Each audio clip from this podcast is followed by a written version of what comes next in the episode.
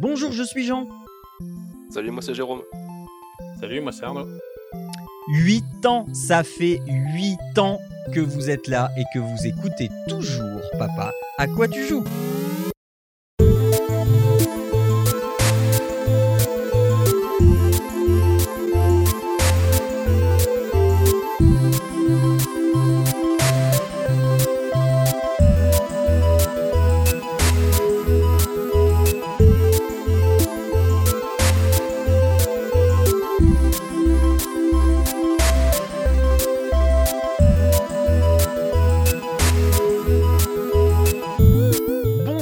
Tous et bienvenue dans ce 97e épisode de Papa à quoi tu joues 97e. Ce n'est pas un chiffre rond, mais il, mais il marque le 8e anniversaire de cette incroyable aventure. Et pour fêter cet anniversaire avec moi aujourd'hui, j'ai Arnaud et Jérôme. Bonjour mes co-animateurs préférés, comment allez-vous?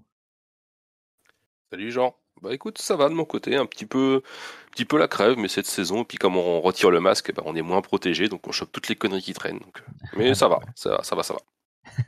Et Arnaud Arnaud, dans ton froid Bah, sibérien écoute, euh, Bah écoute, moi ça va bien aussi. Bonjour à vous deux. Et puis, euh, bah, moi c'était euh, la semaine dernière où j'ai eu quelques petits soucis euh, avec des maladies qui traînent euh, via les enfants. Mais euh, cela dit, ça va mieux.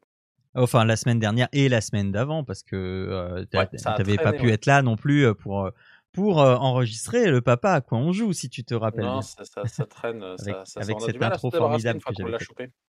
Bah oui, hein. C'est ça. Euh, euh, du coup, aujourd'hui, euh, aujourd'hui, on fait, bah, eh bien, on fait papa. À quoi tu joues? Euh, C'est donc l'épisode des 8 ans. Ça fait 8 ans que ce podcast existe. Et, et, pour la petite anecdote, il y a, alors soit la semaine dernière, soit la semaine d'avant, j'ai eu besoin d'aller rechercher une info que j'avais mise dans le tout premier épisode parce qu'il y avait, il y avait le copain Epio qui faisait. Qui faisait un live sur The Last of Us et The Last of Us c'était le premier épisode euh, du podcast et j'avais besoin de retrouver le comparo que j'avais fait entre la VO et la VF et euh, du coup j'ai réécouté un bout du premier épisode. Euh, faites-le c'est intéressant de voir un petit peu comment comment tout a évolué comment on est je comment je suis parti d'un d'un premier épisode de de, de 10-15 minutes à, à à ce qu'on fait aujourd'hui à à 3 et qui dure un tout petit peu plus longtemps que 10-15 minutes euh, voilà Que, non, non, voilà. Euh, Donc euh, allez jeter un, allez jeter une oreille. C'est rigolo. C'est rigolo de réécouter les premiers épisodes et, et on se rend compte Je un peu de, rappelle encore. de tout le chemin parcouru. Ouais. Je, je- je me rappelle encore les, les premières émissions qu'on faisait à deux. On disant non, mais c'est peut-être un peu long. Les gens veulent peut-être voir quelque chose de plus court. Et puis au final, Ah, c'est ça- vrai à chaque fois. C'est les trucs les plus longs. Bah oui. Mais c'est c'est c'est toi qui avais cette euh, cette euh, ce- cette appréhension du temps. Hein, de, de, euh, moi je disais mais non c'est du podcast on s'en fout. Mais oui mais tu te rends compte euh, une heure euh, quand même. On pourrait peut-être le couper en deux fois une demi-heure. Exactement. voilà. Euh, bon sinon euh, ce mois-ci. à 3 heures, quoi. Et voilà. Mais je- moi, j'aime bien le format 3 heures pour un mensuel. Je, je- je trouve ça cool.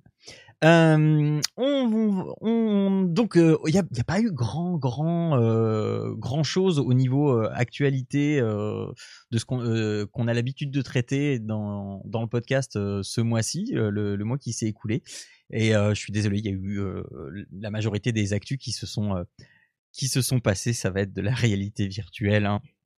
C'est pas parce que j'adore ça, c'est juste parce que c'est l'actualité, mon bon, mais, mais, mais ma bonne Mais on voit bon que, monsieur. comme un gourou, tu essayes de récupérer un maximum d'adeptes de, de la VR. Tu peux pas. C'est visible. Exactement. tu peux pas. D'ailleurs, euh, euh, mon code parrain sur euh, l'Oculus. Bref. Euh, donc euh, oui, donc beaucoup de be- beaucoup d'actu sur la VR parce qu'il y a eu le, le, le Facebook Connect et euh, pas mal d'informations euh, du, du coup qui en qui en sont euh, bah, sorties. Euh, il y a euh, euh, il y a il y a euh, deux trois petites choses aussi euh, sur euh, les événements caritatifs, sur euh, euh, sur euh, sur l'agriculture euh, et sur euh, sur l'écologie. Euh, on va peut-être reparler de Twitch également.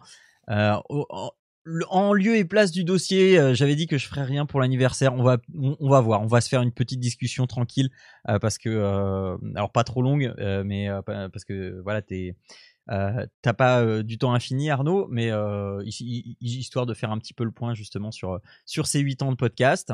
Ensuite, on passera au jeu du mois. Je vais vous parler de The Ascent. Et Arnaud, tu vas nous parler de Kena Bridge of Spirits euh, avec Jérôme qui a joué un petit peu. Et en bonus stage, on va vous parler de séries, euh, de séries comédie et de séries de science-fiction. Voilà pour le programme de ce mois-ci. Est-ce que ça vous va? Est-ce que vous êtes chaud? Patate est-ce que ça nous va? Est-ce qu'on a vraiment le choix que ça nous aille? Mais oui, ça, moi, ça me va déjà Mais- au départ. Mais oui, Mais, mais Mais oui, oui, non, as- ça, va, ça va être bien. Mais c'est vrai que c'était un choix. petit. vas-y, oui. Un, un- un mois euh, un peu avec un ventre mou, effectivement. Il n'y a pas eu des. des... Alors, il y a eu des, des choses qu'on couvrira pas, hein, euh, le state of play de PlayStation, etc. Parce que c'est pas vraiment le but du podcast, par exemple. Non, on non, parle voilà. pas vraiment console-console. Mais, euh, mais c'est vrai qu'il n'y a pas eu. euh, il a pas eu de... Ça n'a pas été la folie des annonces, quoi. Donc, euh, c'est voilà, Ah, bon. pour préparer la folie de, du début d'année prochaine, je pense. Euh, non, oui, je sais pas si on aura grand chose. à Noël. Euh, bref, allez, on se lance dans les actus.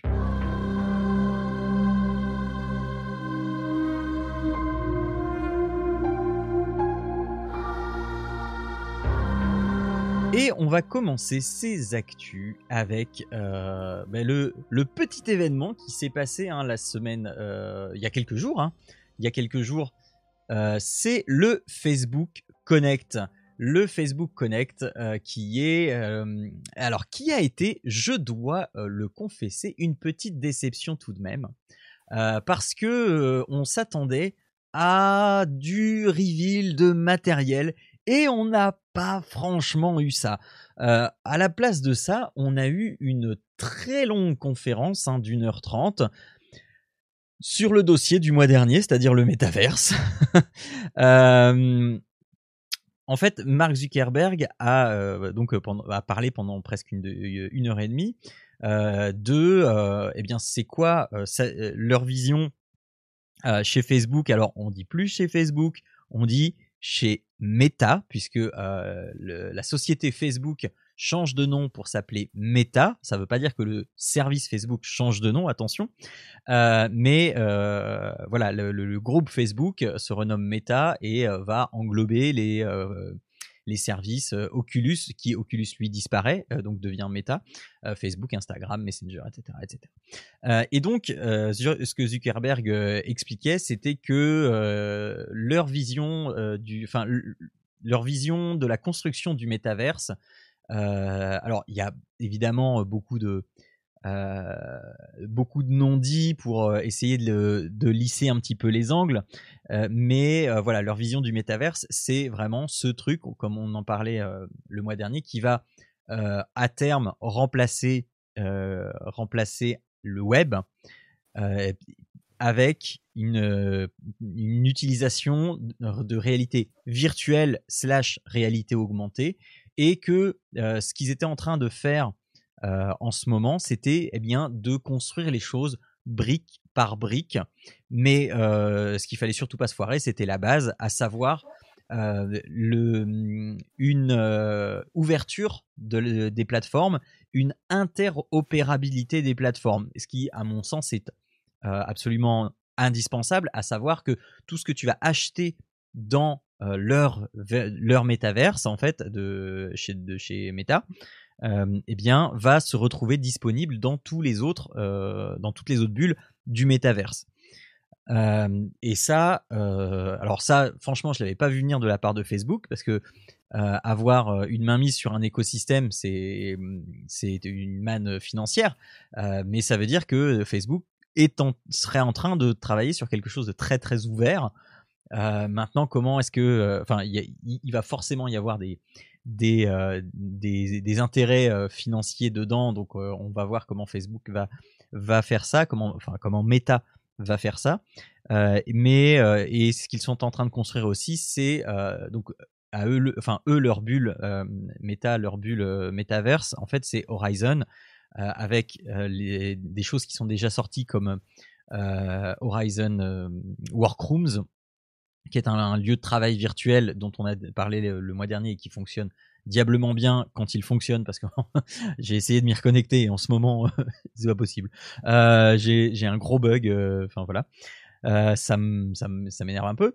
Euh, il y a Facebook, euh, Horizon Worlds qui est, anciennement juste le Horizon euh, qui était prévu à la base, donc cette espèce d'univers un petit peu complet de, de métaverse.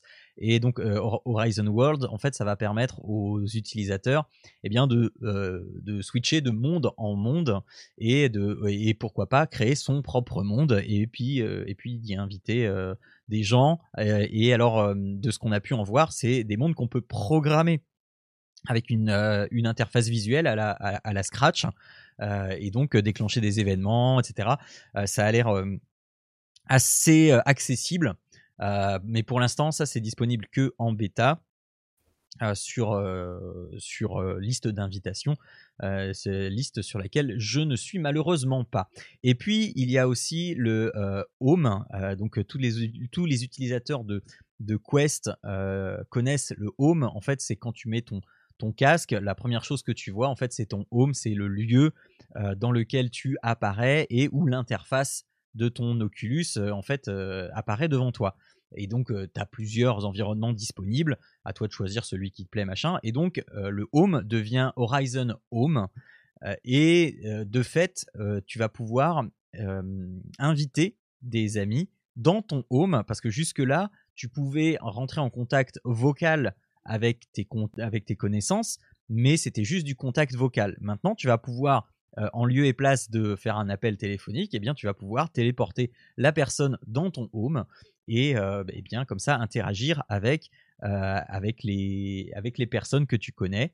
Et, et, donc augmenter ce, ce, sentiment de, de, présence et de réunion, quoi, en fait.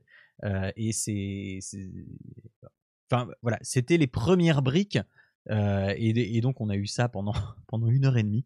Euh, on a eu ça de Zuckerberg qui expliquait à quel point bah, c'était cool, à quel point c'était ouvert.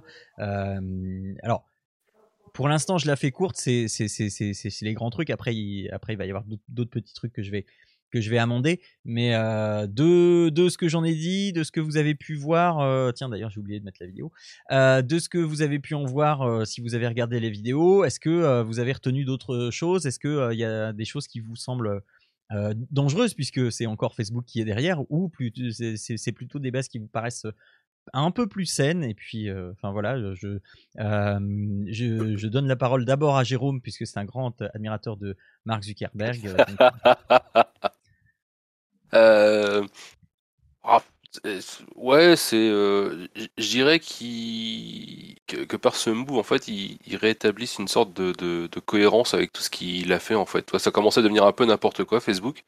Euh, ça l'est toujours plus ou moins, hein, mais là, tu as, l'impression en fait que, bah, alors que je dis Facebook, c'est l'univers étendu de Facebook, hein, ce qu'on va appeler méta aujourd'hui, mais euh, C'est-à-dire qu'en fait, moi j'avais rencontré plein de gens qui disaient ouais, je suis contre Facebook, mais qui est passé leur vie sur Instagram. Mais je leur disais, mais Instagram, Facebook, euh, patate, patate, pomme de terre en fait, c'est la même chose quoi.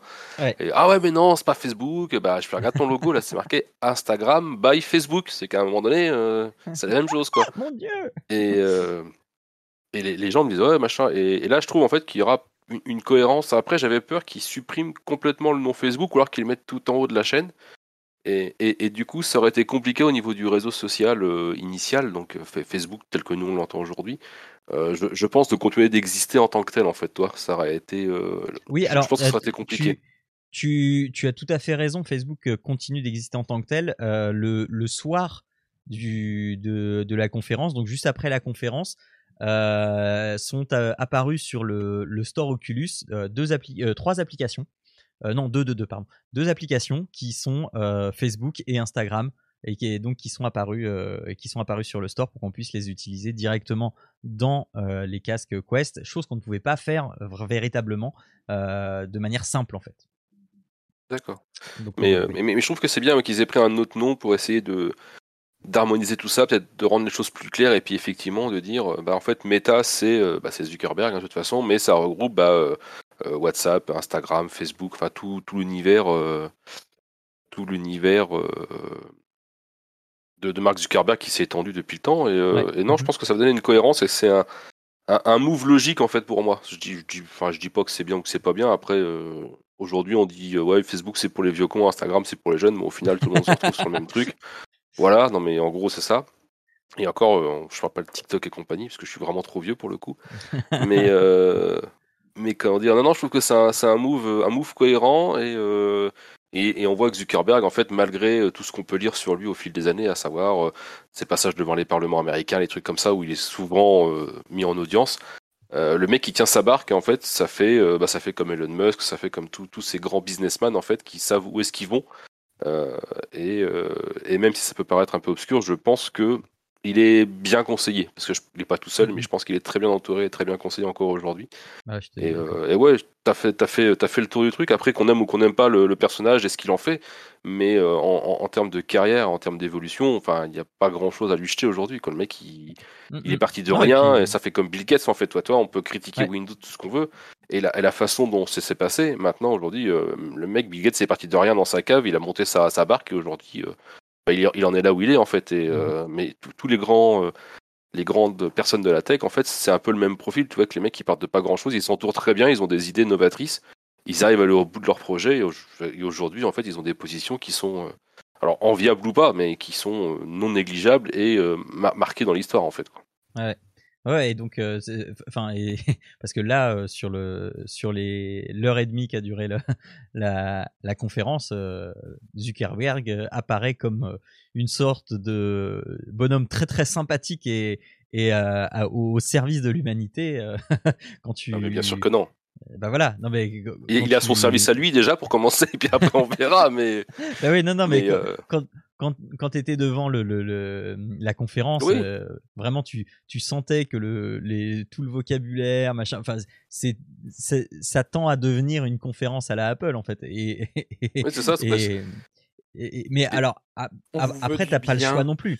oui, c'est ça, c'est ça. T'as pas le choix non plus parce que tu veux construire un truc qui va euh, être possiblement le, euh, le truc que tout le monde va utiliser d'ici 10-15 ans. Euh, tu peux pas dire, enfin, tu, tu, peux pas apparaître autrement que euh, que euh, celui qui fait évoluer la société avec la plus grande bienveillance du monde. Non, non mais c'est clair, et, c'est vrai que tu me l'enlèves de la bouche en parlant d'Apple, mais quand tu voyais, quand tu voyais Tim Cook, c'est vrai que tu, quand tu le vois en conférence, mais qui est tout seul, avec un fond très blanc, avec limite un halo derrière, en te faisant une, image un peu, euh, alors je vais pas dire euh, chrétienne, mais toi un peu d'une personnalité un peu divine, quoi. Et as tout et, et, oui, parce que ces mecs-là, ils vont pas dire bon, alors comment je vous présente aujourd'hui comment je vais vous enfler, comment je vais faire du profit sur votre dos, et puis vous allez voir, ça va bien se passer.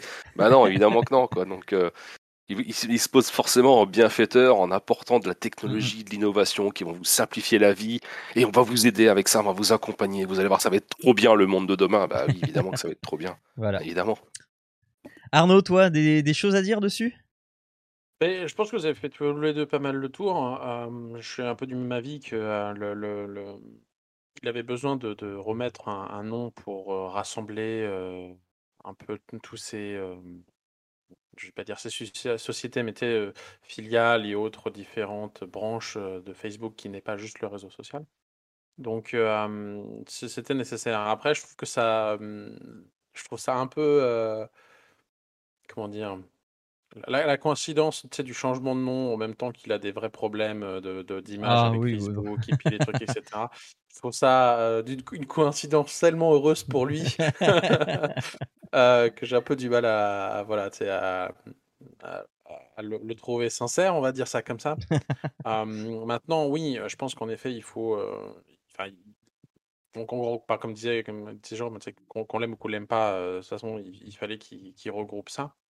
bon, moi, c'est, pareil. C'est, ce qui m'inquiète un peu, c'est, de dire que, comme tu disais si bien, c'est que c'est un peu comme un architecte. C'est-à-dire que peut-être tu vas avoir un. Si il, y arrive, puisque c'est quand même le premier qui le lance, puis il y a quand même c'est un gros chantier, mais s'il arrive vraiment à en faire un, comment dire un, univers dans lequel tu sais, on arrive à intégrer un internet tridimensionnel, tu sais, un peu comme un, Player One là. Ouais, mais, mais ce qui m'inquiète, c'est que justement l'architecte derrière ça, c'est Zuckerberg. Et on voit, de par les, les, les, les affaires qui sortent, qu'il est. Euh, il a, on pouvait toujours le croire un peu naïf ou, utopique ou n'importe quoi. Et là, tu as, des preuves qui montrent que non, il est euh, clairement pas tout ça. Et il y a une volonté de juste de se faire du fric, quoi. Donc il peut dire tout ce qu'il veut à chaque fois. oui, mais non, c'est pour rapprocher les gens. les faits sont dans les papiers que non. Donc je trouve ça un peu inquiétant malgré tout que ça, ça sera lui finalement l'architecte euh, bah, alors, ça, vu qu'il n'y a personne d'autre en face. Bah, si, si, si. Alors, alors, alors, si, si, si. Justement, il y a, il y a de plus en plus de sociétés qui, euh, qui investissent euh, dans le métaverse. Alors, forcément pas à la même échelle parce que euh, justement, je lisais un article hier qui, qui disait que les les profits de Facebook sont sont moindres cette année. Enfin, le bilan financier de Facebook est moins moins moins bon cette année que les autres années à, cause de l'investissement majeur euh, qu'ils ont fourni dans la recherche sur la réalité virtuelle et notamment euh, la, le, le, pendant social de la réalité virtuelle. Euh, mais si, si, il y a, y a, plusieurs boîtes qui, se, qui sont sur le marché, qui sont en train de développer aussi leur métaverse. Et là où Facebook est malin, c'est justement de dire que c'est ouvert euh, et que euh, comme eux sont précurseurs dans le domaine, enfin euh, eux partent en tête de la course, voilà, eux partent en tête de la course, ils ont l'intelligence de ne pas fermer le, leur, système, mais comme ce sont eux les premiers, ce sont eux aussi qui vont paver la route. donc ils n'ont pas fermé le système, ils sont en train d'imposer des règles très larges, mais néanmoins de les imposer.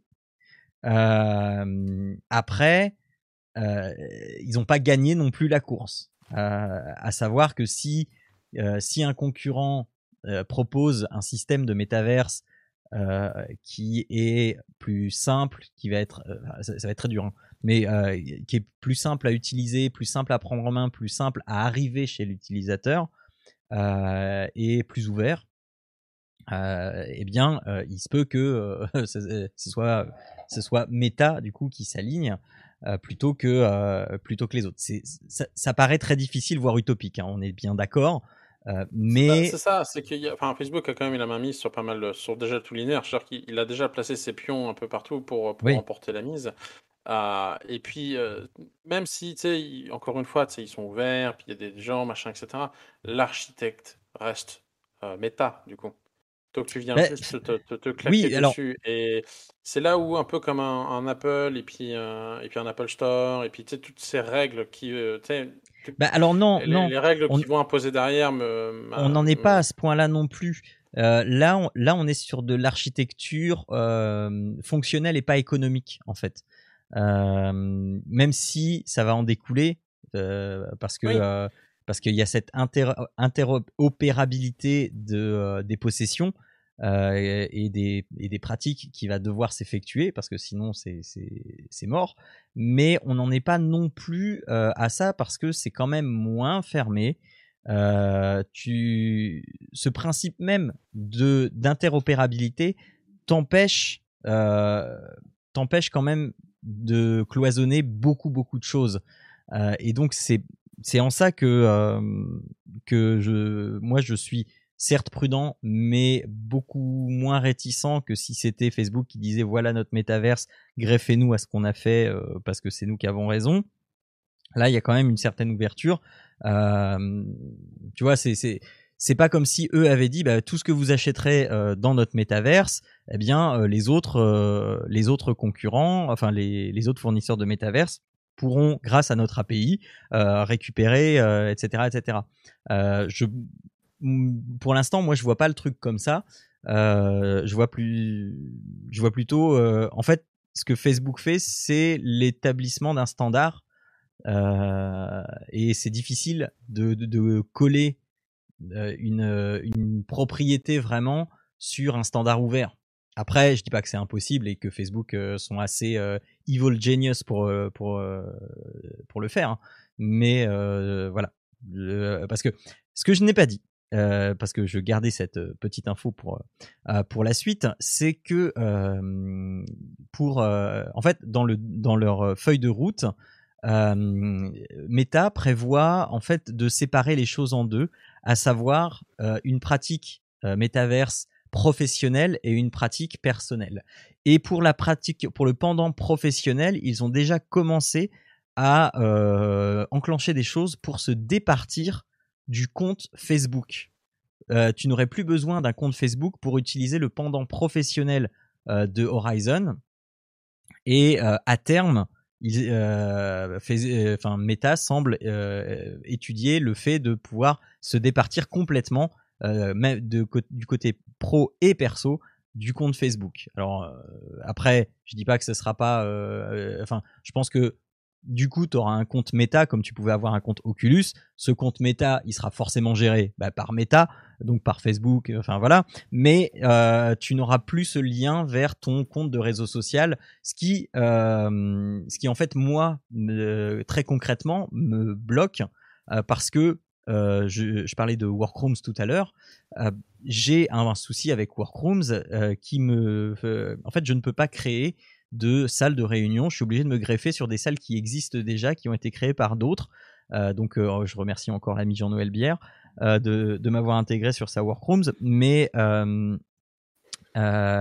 veut dire que moi, quand je me connecte sur l'interface workrooms, sur l'interface web, j'entends bien, j'ai le site internet qui me, qui me dit, une fois que j'ai appairé mon casque à, mon compte, qui me dit non, non, ton compte Facebook ne, ne remplit pas les, conditions minimum réglementaire, euh, dégage.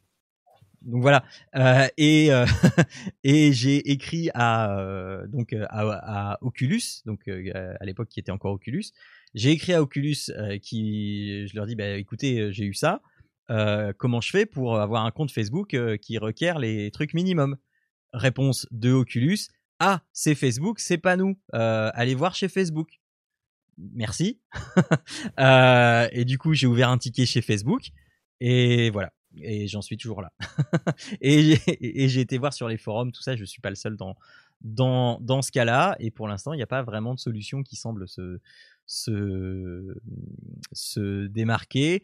Euh, mis à part le fait que euh, justement Workrooms va finir par se départir du compte Facebook je pense au profit d'un compte d'un compte méta. Alors il y a une, il y a une réponse sur les, les, forums de chez Oculus qui disait oui attention c'est encore une bêta donc forcément il y a des choses qui changent voilà. Enfin bref ça pose encore des, des soucis aujourd'hui et donc se départir du compte Facebook au moins du côté professionnel ça semble une évidence. Mais en fait, moi, c'est ça qui, m'embête quelque part, c'est que, le, ok, c'est plus Facebook, mais tout ce qu'ils utilisent comme, euh, euh, tu sais, euh, gestion des données, les algorithmes qui gèrent Facebook, qu'est-ce qui dit qu'il va pas les appliquer sur le compte Meta, sur le compte Oculus, sur le Work machin? Je veux dire, c'est que, ok, c'est pas Facebook, mais toute la technologie qu'il a développée pour Facebook, il n'y a rien qui l'empêche de l'appliquer ailleurs. Non, d'accord, mais ça que je veux dire dans le sens où c'est l'architecte. Donc, Oui, oui, oui, non, mais qu'est-ce qu'il veut sur l'architecture? je comprends bien, mais pour moi, on va se retrouver dans un système tel qu'il existe aujourd'hui pour euh, Instagram, Facebook et Messenger, à savoir, euh, on peut avoir trois comptes différents sur ces trois services différents. Euh, et, et, ne pas forcément faire de lien bah, évident de l'un à l'autre, même si je veux très bien qu'à Oui, mais en que peut-être, mais ok, ils sont pas liés tous les trois, mais dans tous les cas, il rien n'empêche d'appliquer sur Messenger ce qu'il applique sur Facebook, ce qu'il applique sur Instagram, ce qu'il applique sur ah bah Meta, ce qu'il applique sur Oculus. il a la technologie. Pourquoi il, peut très bien l'appliquer sur tous les plans, même s'ils ne sont pas liés entre eux, il aura toujours le, le, oui, même, on est la, même possibilité. Et c'est ça qui, qui m'inquiète, parce que bah concrètement, tu vois qu'il ne fait pas ça juste en disant bah, je vais faire de la publicité il fait ça, euh, on, voit les impacts notamment euh, négatifs quand, tu, vois le, ce qu'il cherche à mettre en avant juste pour du profit. Et c'est là que c'est ça qui, me gêne mais tu, profondément. Tu, tu, gagnes quand même à ne pas avoir ton compte Facebook qui est lié à ton compte Oculus parce que le, enfin, le compte Facebook, c'est le pire du pire. C'est celui sur lequel tu vas avoir toutes les publicités, tu vas... Enfin sur lequel euh, toutes tes données de euh, ah ben t'as été voir ci, t'as été voir ça, tu aimes ci, tu aimes ça, etc., etc. C'est le pire du pire euh, ce compte Facebook. Et le, gros problème d'une majorité d'utilisateurs, c'était justement de voir ce compte Facebook avec cette énorme quantité d'informations, parce que c'est aussi ce, compte Facebook que tu vas utiliser pour te connecter sur certains services externes, etc., etc alors je, je suis pas en train de te parler de toi, moi et, Jérôme, on sait très bien qu'on fait jamais ce genre de choses, mais il y a beaucoup de, gens qui se qui font se loguer avec Facebook. Donc, le fait de rajouter ça à, ton, casque, ça faisait se corréler beaucoup trop d'informations en fait. Et là, ça va faire que, eh bien du coup, on va avoir certes toujours le traitement Facebook derrière, mais avec des informations beaucoup plus parcellaires et, et enfin voilà qui, qui, se recoupent qui se recoupent beaucoup moins et qui du coup bah, vont être potentiellement moins problématiques après il y a aussi ce truc de si tu ne veux pas utiliser le métaverse de, de chez Meta, tu peux très bien avoir un autre casque de réalité virtuelle et aller dans d'autres métaverses, mais tu n'auras peut-être pas accès à Meta, parce qu'à Meta, il faudra peut-être avoir un compte Meta pour pouvoir accéder à la partie Meta du métaverse. Oui, oui, mais je, ça, ce soit. Enfin, je veux dire, après, forcément, tu as tous les aspects concurrence, confidentialité, mais ce que je veux dire, c'est que le, euh, c'est l'aspect concurrence qui me fait dire que euh, Facebook, enfin Meta, a une très grande longueur d'avance. A, déjà un peu mis comme. Ah, je, pense vraiment à un, un jeu de stratégie où il a mis ses pions à mmh droite à gauche ah pour euh, avoir tout un écosystème ah, et puis là, il, clairement. il resserre le filet, quoi. Et donc, il a une très grosse. C'est ça. Donc, du coup, c'est ça, je, me sens plus piégé dans le filet qu'autre chose, quoi. Jérôme, ça fait trop longtemps que tu restes sage. Bah, non, mais je vous écoute parce que moi j'ai dit ce que j'avais à dire. Après, euh, après, ouais, est-ce que c'est bien d'avoir un compte, un compte générique et des comptes isolés euh, Je sais pas comment ils vont gérer le truc en fait, quoi. C'est, euh, je, je t'avoue que c'est beaucoup de beaucoup de projections et j'attends de voir en fait comment tout ça va se va se goupiller parce que comme tu le dis, puis on, on, enchaînera sur la, la, news suivante, mais comme tu le dis, il, commence à, à, revenir un petit peu en arrière sur euh, pouvoir dissocier ses comptes Facebook de ses comptes, par exemple pour l'Oculus comme toi. Hein. Et, et, et, je trouve ça vachement bien, mais, euh, mais si c'est pour dire bah on désassocie ça, mais il faudra prendre un compte méta, bon, au final, euh, ça, ça revient pas un petit peu à la même chose. Maintenant, l'avantage aussi, c'est que si tu as un compte méta, tu auras peut-être accès à tous les produits du métaverse, à savoir tous les réseaux sociaux qui sont inclus dedans et tout ce qu'il y a à côté, mhm. sans avoir recréé 25 milliards de comptes. Bon, est-ce que c'est bien aussi, euh, tu vois? Enfin, Moi, je sais que la problématique de, beaucoup de gens que je rencontre, ils me disent ouais, on a plein de comptes, on a plein de mots de passe, ça nous saoule. du ah coup, les bah gens les enregistrent ou les notent sur un papier. Bon, au final, ça sert à rien d'avoir 36 000 comptes, quoi. Donc, euh, non, mais voilà. Donc, est-ce que d'avoir un compte unifié, euh, c'est suffisant? J'ai envie de te dire oui. Après, je prends, je prends l'exemple d'Apple encore. Aujourd'hui, ils ont un système chez Apple où ils te proposent de t'authentifier de manière anonyme avec des comptes qui génèrent aléatoirement. Toi, je trouve, je trouve cette idée-là aussi pas mal. Maintenant, comment ça va être fait chez Meta, j'en sais rien, quoi. Donc, euh... mm, mm. non, mais, je, je, sais pas trop. C'est juste, juste, euh, je, je, je reviens sur euh, sur cette histoire de compte parce que en fait, euh, là où beaucoup de gens ont reproché, oui, il faut un compte Facebook, machin, voilà.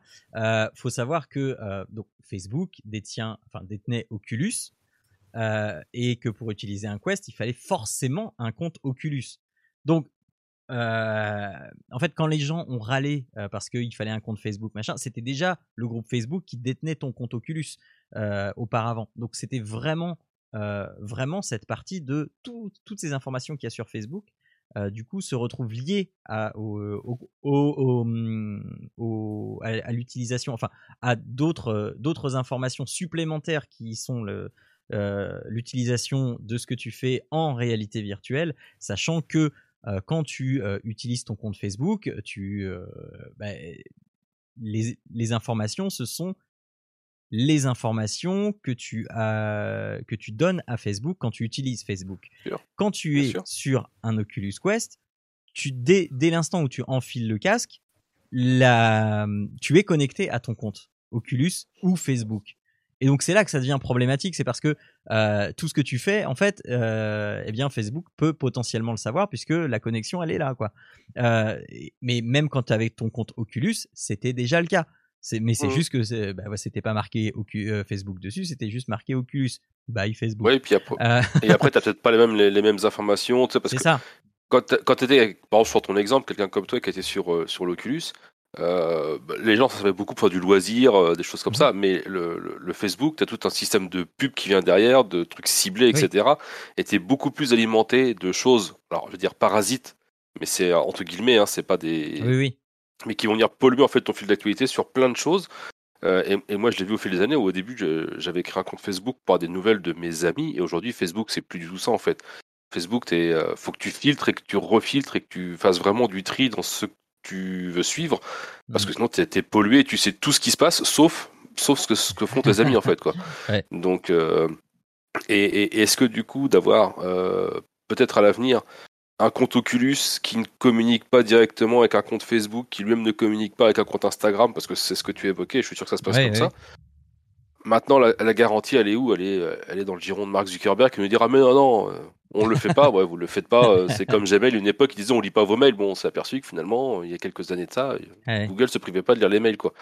Donc, euh, donc voilà. Ou est-ce que c'est d'avoir un compte générique méta tout en haut, avec à la limite les infos que tu renseignes euh, le minimum nécessaire, et qu'avec ce compte-là et uniquement ce compte-là, tu as accès à mm. tout l'univers méta. Ouais, ouais, pourquoi pas? Mais, je, mais je, je, comprends la problématique de, une sorte de, croiser des informations. Voilà mais, mais du coup, d'avoir des. Je, comprends le fait que tu veux pas forcément des informations qui te polluent déjà sur Facebook viennent te polluer dans ton environnement Oculus avec des pop-up. Alors, tu sais, comme on, comme on le voyait dans le film Ready Player One, parce que c'est vrai qu'on parle beaucoup de ce film-là pour parler des mmh. métaverses, mais euh, dans Ready Player One, le, mec, en fait, il fait Ouais, si on pollue la pub et qu'on la met à 80% de l'affichage de l'écran, etc., ça nous rapporte temps. Et c'est vrai que quand tu es dans ton Oculus, tu veux pas être pollué parce que tu as été voir, euh, je sais pas moi, euh, le prix d'une Tesla Model 3 par exemple, tu vois, c'est un exemple au hasard. Mais euh, t'as pas mis ton Oculus pour avoir une pub sur une Tesla, quoi. T'as mis ton Oculus pour passer du bon moment ou pour travailler, pas pour avoir de la pub, quoi. Donc, il va falloir que ça soit fait, je pense, suffisamment intelligemment pour que ça soit facile à utiliser et qui est malgré tout un sentiment de confiance où tu te, pas, tu te sens pas flousé. Et, comme tu le disais, nous, en tant qu'utilisateurs avertis, on, on fait pas login avec Facebook ou login avec Instagram, machin, parce qu'on sait pertinemment ce que ça cache derrière. Maintenant, il y a plein de gens pour pas créer de compte et pas avoir 36 minutes bah qui cliquent sur le bouton. C'est tellement plus simple que de créer un compte en fait quoi tu vois. Par contre derrière effectivement la monétisation de tes données euh, ça c'est passé à la trappe et personne ne s'en rend compte quoi. Donc il faudra il faudra un peu de transparence je pense et, être vigilant là-dessus mais euh, à voir parce que c'est vrai qu'aujourd'hui on fait beaucoup de spéculation alors que ça reste un truc bah, qui est dans la projection d'ici, comme tu le disais, 10, 5, 10, 15 ans. Quoi. Donc il faudra voir comment ça évolue. Euh, comme je le disais, et comme aussi euh, Zuckerberg l'a dit euh, sur, sur sa conférence. comme, tu, comme, tu, le relevais, alors. Excuse-moi. non, non, non, mais je, trouvais ça, je trouvais ça intéressant, en fait, qui intéressant et, un peu décevant, parce que comme, comme je l'ai dit tout à l'heure, on s'attendait à avoir un reveal de l'Oculus Quest Pro 2 ou l'Oculus Quest 3. Euh, ce qui n'a absolument pas été le cas. Et, euh, et, et, à la place, euh, on a un, Zuckerberg qui nous dit eh bien, euh, voilà, voilà à quoi va ressembler, enfin, voilà le métaverse, qu'est-ce que c'est le métaverse, voilà à quoi ça va ressembler, machin. Et euh, on n'est pas en train de vous dire que euh, c'est pour tout de suite. On est en train de vous dire que c'est dans 10 ans, dans 15 ans. Et donc, tu es là, mais à quoi elle sert cette conférence? Mais voilà. C'est un teaser, c'est un teaser exactement, c'était un teaser d'une ah, heure et demie. Ah, ça, ça, tombe bien avec euh, tous les papiers qui sont sortis sur Facebook hein, pour redorer son oui, image. Oui, oui, ah bah complètement. Euh, regardez, regardez là-bas plutôt ce qu'on ce qu'on veut faire. Donc, euh, néanmoins, je vais je vais très très vite passer en revue pour conclure les quelques annonces les quelques annonces autres qui ont été faites, à savoir GTA San Andreas, je sais plus si c'est le 3 ou si c'est le 4, GTA San Andreas qui qui va être disponible sur l'Oculus Quest 2. Euh, à savoir aussi le nouveau euh, casque de euh, Facebook, parce qu'il y a quand même quelque chose qui, a été, qui a été annoncé, et donc ce n'est pas l'Oculus Quest Pro, c'est c'est le Project Cambria, qui semble-t-il soit une sorte de de mix entre un vrai casque VR et un, et un casque AR, donc à la à réalité augmentée. On n'a pas, on n'a pas un casque qui nous englobe totalement. parce que on, peut le voir sur, sur les quelques vidéos qui ont été récupérées, je, ne sais plus comment, mais qui ont fuité. en fait, les, les, lunettes laissent voir le jour. On, peut voir les yeux en dessous en fait. Euh, et donc, ce serait un casque qui, serait plus dédié euh, au travail, au travail en, collaboratif, même si euh, on voit que on peut s'amuser avec. ce serait un casque qui serait dans des gammes de prix supérieures. Alors moi, je tablais sur un maximum 700 euros. ça me semble, ça me semble plutôt, plutôt la gamme de prix correcte pour ce genre de, de produits, surtout s'ils se destinent à un, usage professionnel, enfin semi-professionnel, on va dire. et bardé de tout un tas de capteurs puisque il, pourrait être capable apparemment de faire du full body tracking au moins devant un miroir euh, de, au moins devant un miroir physique et de, du coup d'interpréter de, le mouvement du corps. Euh, et puis euh, de en fait d'être hyper léger de s'enfiler vraiment presque comme une paire de lunettes pour pouvoir travailler en collaboration. Et, et, quand on voit la vidéo on voit une sorte d'extension. Si on a essayé Workrooms on voit une sorte d'extension de Workrooms qui fait que on va travailler de, enfin, de, manière hyper fluide, comme si on était vraiment ailleurs, comme si, enfin voilà, suivi des yeux, du visage, donc pour avoir ce, ce, sentiment de présence et de d'interaction de, sociale en fait, des caméras partout et une nouvelle, un nouveau type de lentille donc qu'ils appellent pancakes, pancake, qui donc qui est en fait deux lentilles qui sont euh, qui sont mises dos à dos avec euh, une, sorte de jour euh, entre les deux qui fait un système de réflexion qui va faire une sorte de croix et qui va limiter les artefacts lumineux apparemment qui va les quasiment les faire disparaître. donc voilà. on sait que qu'on sait pas plus de choses que ça. c'est je pense qu'il doit être vraiment très très léger parce que euh, quand on voit la sangle, il n'y a pas de, euh, il a pas de sangle au-dessus de la tête. C'est juste une sangle comme si, comme des lunettes de ski en fait. Euh, donc, et, pour ça, pour pas que ce soit désagréable, alors il y a, y a un, truc sur le front comme le PSVR, mais il n'y a pas ce truc de, de, derrière. Donc, je pense que sur le poids, ils ont dû faire un gros gros effort. et donc, d'où une, augmentation de prix également. Voilà. Est-ce que vous avez quelque chose à rajouter sur ce, euh, sur ce casque? Non, j'attends le Quest 3. Voilà. moi, aussi. Euh, moi aussi. C'est pour ça que j'ai été déçu. Euh, donc voilà. voilà, en gros, est-ce que j'oublie des trucs sur cette conférence? Je ne pense pas. non, non, non, je pense pas. Non, non, le, gros a été fait. Voilà. changeons, bah, changeons changeons de sujet, mais parlons toujours de réalité virtuelle, puisque euh, c'est euh, la chaîne. Euh, la chaîne YouTube, pardon, une, une des chaînes YouTube dédiées à la VR qui s'appelle Thrill Seeker, que je suis, qui nous propose dans une de ses vidéos, en fait, le, de nous expliquer pourquoi est-ce qu'il ne faut pas euh, mettre son enfant euh, devant un casque de réalité virtuelle. Euh, alors, oui, non, non, alors son enfant de moins de 13 ans. Voilà. C'est pourquoi il, ne faut pas mettre son enfant de moins de 13 ans. Et donc, preuve, enfin, étude scientifique à l'appui, il, il démontre en fait à quel point eh bien, les, la coordination œil, mouvement, euh, enfin le, le, ah, je sais plus comment on dit le. La proprioception. Oui, si tu veux, mais c'est pas ça que je cherchais. Mais euh, vu que tu es euh, beaucoup plus R&D que moi, je te fais confiance. Bah, en tout cas, c'est ce qui parle, c'est ce dont il parle dans la. D'accord. Dans la vidéo. C'est le fait que en fait le hum, cerveau d'un enfant ne va pas interpréter ce qu'il voit comme étant faux et va être beaucoup plus maladroit qu'un adulte parce qu'il va essayer de transposer ça dans sa réalité à lui, qui n'existe pas puisqu'elle est virtuelle, et ça va en gros dérégler le, cerveau et dérégler les fonctions psychomotrices, c'est ça que je voulais, les fonctions psychomotrices, et c'est pour ça qu'il ne faut pas mettre un enfant de moins de 13 ans euh, sous un casque de réalité virtuelle. Je vous la fais courte, mais en gros, c'est ça que j'ai compris. Est-ce que j'ai tout bien compris, Arnaud, toi qui es bilingue euh, du, de l'autre pays de, En fait, euh, concrètement, moi, de, moi, moi, ce que j'en ai compris, c'est bah, c'est un peu ça. C'est-à-dire qu'en fait, le, quand les enfants, enfin quand les êtres humains grandissent, en fait, on acquiert des, des, des, capacités en fait, au fur et à mesure, et certains enfants, donc relativement jeunes, n'ont pas encore cette capacité. Donc on parle de proprioception. Dans la vidéo, en fait, ils mettent un exemple de vraiment être capable, par exemple, de marcher tout droit tout en regardant à droite, mmh ou de faire autre chose. Et en fait, les, ça c'est une capacité qui s'acquiert au fur et à mesure, où en fait la vue ne va plus forcément interagir sur le mouvement du, du corps, et où sa, connaissance dans, dans, l'espace, en fait.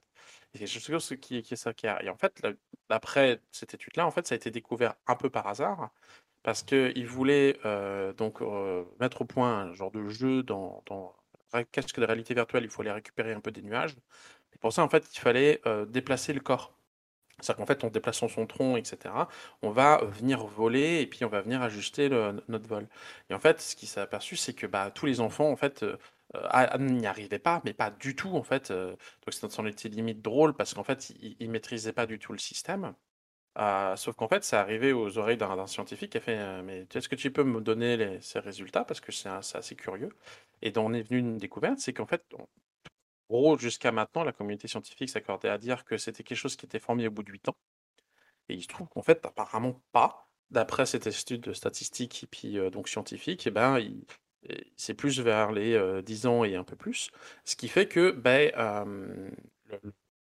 c'est là où, déjà, à ce niveau-là, on, comprend un peu mieux.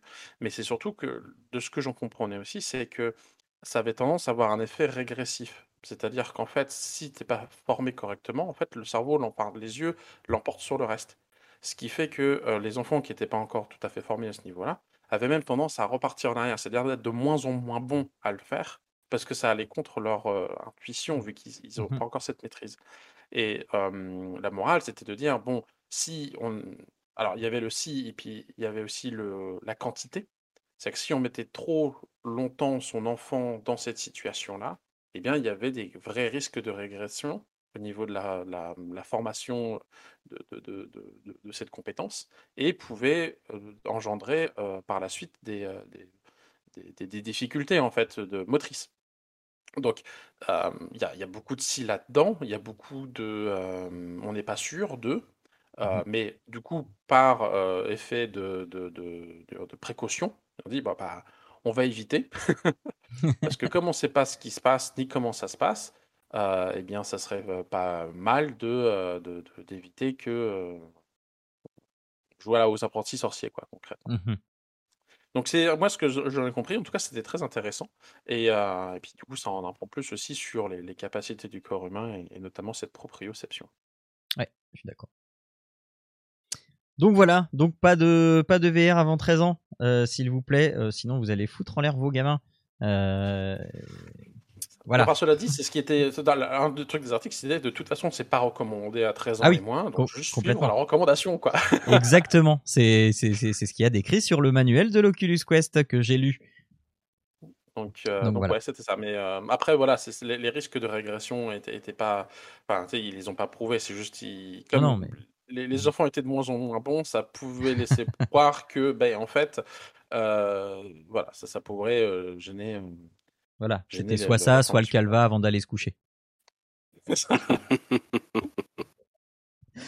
Jérôme, quelque chose à dire, à rajouter, non? Non, non, non, non, non, non, non, non. C'était, c'est intéressant. Alors après, c'est vrai que si on est anglophobe, bon bah, faut, faut, passer son chemin parce que c'est, alors il y a les sous-titres, mais ça vaut ce que ça vaut, quoi. Mais la, vidéo est exclusivement en anglais. Euh, après, c'est pas un anglais très très très compliqué, très technique. Non, non, c'est pour ça que j'aime bien cette chaîne. Euh, c'est pour ça que j'aime bien cette chaîne. Elle, se comprend euh, assez bien. Mais euh, mais effectivement, on s'aperçoit, comme disait comme disait Arnaud, qu'en fait, bah, l'exemple des nuages, c'était ça. C'était qu'en fait, on voyait qu'un humain, il était complètement capable de de dissocier les, les, mouvements du torse, des jambes, des bras, etc. Alors qu'en fait, un enfant, pour se diriger, va forcément orienter son regard vers l'endroit où il va aller, en fait. Et c'est la, la, la, tête va faire en sorte que tout le corps change en même temps que la tête en fait. Il va pas. Euh, donc c'est vrai que c'était euh, voilà. restez vigilant. Moi, quand je vois des enfants, euh, alors on dit avec les casques de verre, mais il n'y a pas que ça. Hein, enfin.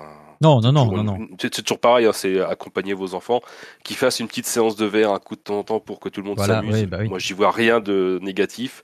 Maintenant, entre passer un quart d'heure, une demi-heure et y passer 4 heures par jour ou 7 heures par jour, bon, il y a, voilà, il y a, deux poids, deux mesures et. Euh, je pense que euh, même, même toi, tu l'as bien vu quand tu es venu à la maison parce que tout le monde a, a, a ce, a cette sensation-là euh, au début et, et, on a tendance à très très vite l'oublier. C'est euh, la première fois qu'on se déplace en VR avec le joystick, on a cette sensation mm. de, de tomber en avant mm. euh, et, et, et on, on voit bien que le, il faut que le cerveau euh, fasse une gymnastique et il faut que le cerveau s'adapte. Moi, je, je, l'ai plus du tout ce truc-là. Il faut vraiment que je passe 3, 4, 5 mois sans, sans, sans, sans, casque de VR sur la tête pour, pour le ressentir à nouveau. Mais euh, c'est, voilà, rien que ça, tu te dis que si toi, adulte, tu ressens ça dès que tu mets un casque sur la tête, mm. euh, les automatismes du cerveau de l'enfant n'étant pas encore euh, bien acquis, c'est vrai que c'est. Voilà, voilà. Euh, donc, euh, ça y est, on a fini de parler de, réalité virtuelle. je crois, hein, je crois. Attends, je, vérifie. Euh, oui, oui, oui, c'est bon. On a fini de parler de réalité virtuelle. c'est bien. Au bout de 50 minutes, c'est quand même pas mal. Ouais, il n'y a pas beaucoup de news, t'as dit ça va être maigre et tout. Euh, voilà, c'est bah ça. bah oui, bah écoute, hein, on, on, est seulement sur la quatrième hein, euh, dans, dans, le déroulé. Et justement, cette quatrième actu, c'est toi qui me l'as proposé, Jérôme, euh, puisque eh bien Blizzard et l'affaire Blizzard est loin encore d'être d'être terminée et eh bien il y a de nouveaux rebondissements dans l'affaire Blizzard. Euh, alors une, une d'abord pour euh, pour mettre tout ça dans le euh, contexte chronologique. Il y en a une que tu n'as pas relevée et que j'ai relevée juste en juste en la lisant. c'est le personnage de McCree dans Overwatch qui va changer de nom puisque son nom avait été donné par rapport à un des employés de de Blizzard et donc euh, McCree va changer de nom, je crois, d'ici un mois ou deux. S'il y avait que ça. oui, non mais voilà, et, et, et, euh, et, donc va s'appeler euh, Cassie Cole ou un truc comme ça, je sais plus. Euh, mais euh, enfin voilà, c'est il ne portera plus le nom de, de, cet ancien employé de Blizzard du coup qui a été incriminé dans l'affaire Blizzard. Mais il y a eu d'autres choses. Vas-y, Jérôme, je t'en prie. Ouais, donc bah, pour continuer un peu dans ce que tu évoquais par rapport à Macri d'Overwatch, euh, dans, dans, World of Warcraft notamment, il y a eu plein, plein, plein de remaniements et c'est toujours en cours à savoir qu'en fait, il y a eu plein d'éléments de décor qui ont été euh, supprimés, changés euh, sur par exemple des peintures euh, qui représentaient des personnages de WoW, hein, mais sur des nus artistiques, choses comme ça, où là en fait bah, ils sont plus en nus, des noms de quêtes qui ont été changés, des noms de PNJ qui ont été changés, du, du, texte dans le lore qui a été changé, enfin il y a, y a, plein, plein, plein, plein de choses. Ouais, juste juste pour le le, le, le tableau de, de il a pas qu'un il a plein plein plein. Oui oui oui je sais mais euh, moi c'est le tableau de la de la fille en bikini allongée sur le mm. sur le sur le canapé. Moi je trouve ça quand même dommage de tout jeter euh, parce que euh, en fait il y a des références euh, enfin pour moi ça c'était pas juste l'image de la femme c'était des références artistiques par rapport à des tableaux qui existent vraiment qui ont été transposés avec le moteur de WoW et qui ont fait une image pour faire un tableau etc je, je, trouve ça dommage de tout jeter sous prétexte que maintenant bah, ah non, on, est, d'accord. On est, on est d'accord que je, pense que là ils sont dans une situation où ils, ils... alors au, au moins pour ces changements là euh, ils vont trop dans l'extrême en fait quoi. Je veux dire aujourd'hui tu as des quêtes qui existent depuis Vanilla avec un lore, avec un truc, avec un bitule. Déjà les mecs ils lisent pas le lore, donc déjà j'ai envie de vous dire changez pas le texte, ça sert à rien, ça n'impactera personne parce que les gens ils font suivant, suivant, suivant et ils veulent juste le loot, ils, ils ont rien à foutre de ce qui est raconté dans l'histoire. Donc vous embêtez pas, euh, très eh. honnêtement. mais euh, non mais c'est vrai, sans déconner, les 98% des joueurs, il n'y en a pas un qui lit le lore quoi, donc. Donc, euh,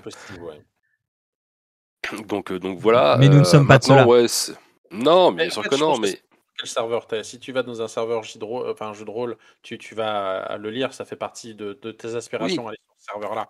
Maintenant, si tu vas sur un serveur PVP, oui. Ouais, mais malgré tout. Euh... Ça change. tu vas, tu vas sur un serveur, un serveur RP, je suis d'accord avec toi Arnaud, mais c'est, ça représente combien de pourcentage de la population de joueurs le, serveur ah bah, RP Toi, c'est, c'est infime quoi. c'est ça, les, les, les, les, serveurs RP par rapport aux serveurs PVP et, PV, enfin, et bah, c'est, c'est infime quoi. c'est que dalle. Donc, euh, est-ce que c'est bien ou pas? Je pense qu'il y avait des choses qui étaient nécessaires de changer. Euh, toi, typiquement, changer le nom de Macri parce que ça fait potentiellement référence à un mec qui a été viré de WoW, bon bah de Blizzard, pardon. Euh, oui, si vous voulez. Après, enfin, c'est un personnage, c'est un personnage quoi. Il y a des gens qui s'appellent qui s'appellent Macri dans la vraie vie, doit y en avoir plein, et c'est pas pour autant qu'on va aller les, insulter. Enfin, je vois pas trop ce que ça va changer. Donc, euh, bon, après, après tout, là. Non, non, les dernières nouveautés, c'était bah, dans les rebondissements dans la vie euh, un peu plus ancrée, je te dirais. Euh, donc, ça a été une première news que j'ai vu passer là sur actugaming.net. où Blizzard continue en fait de d'écrémer après avoir viré les grandes têtes de, qui étaient visibles, la partie haute de l'iceberg. en fait, continue d'écrémer en interne alors c'est fait, euh, c'est bien fait ou c'est pas bien fait. Euh, moi, ça me, je, je, sais pas, j'ai un peu les fesses entre deux chaises là-dessus. Euh, parce que c'est fait en interne sous couvert de dénonciation et de choses comme ça. Donc c'est, je, je, je, suis pas chez Blizzard, donc je vois pas comment ça se passe. Maintenant, j'espère que en delà de la dénonciation, il y a des vraies enquêtes qui sont menées pour savoir si c'est pas juste un tel qui aime pas un tel et qui le balance parce que c'est le moment de le faire virer. Ambiance. non, mais c'est ça, quoi. Donc euh, je, je, veux pas dire que c'est pas bien de dire euh, si les mecs ils abusent ou si les femmes elles abusent, parce que je pense que même si on dit que c'est souvent les femmes, je pense qu'il y a un peu de. Il y, en a moins, mais il y en a peut-être aussi euh, des, femmes qui abusent de leur pouvoir dans certains cas de figure, même si c'est la minorité par rapport aux hommes, parce que c'est la société qui veut ça. Mais, mais faut, il faut, je pense, rester conscient que bah, dénoncer quelqu'un, ça peut avoir des conséquences, surtout si la personne elle est innocente. En fait. Alors si c'est dénoncé parce que c'est quelqu'un qui c'est une, mauvaise personne pour pas dire autre chose de plus vulgaire, euh, euh, oui il faut il faut que ça se sache et il faut arrêter de se taire. Euh, maintenant si c'est juste balancé parce que à la cantine il a piqué ton yaourt, bon ça c'est non mais voilà, tu vois où on va. Tu vois, on va en arriver en fait. Donc, euh, donc là, il y a encore une, vingtaine de personnes, et il y en a encore 22 sur la sellette ou qui sont sous, sous, euh, sous mesure disciplinaire de ce qu'on voit dans l'article. Euh, donc on mais un peu comme on le disait avec Ubisoft, hein, parce que Ubisoft on n'en parle plus trop, mais c'est pas fini. Ils, continuent d'essayer de, de, redorer le blason, mais mais est-ce que ça marchera Je ne sais pas quoi. Et dans cette dans ce mouvement de redorage de blason, en fait, on apprend euh, un peu plus tard, donc le 27, c'était quand? C'était jeudi, mardi, mercredi, je sais plus, cette semaine, que euh, en fait, il n'y aura pas de BlizzCon physique cette année.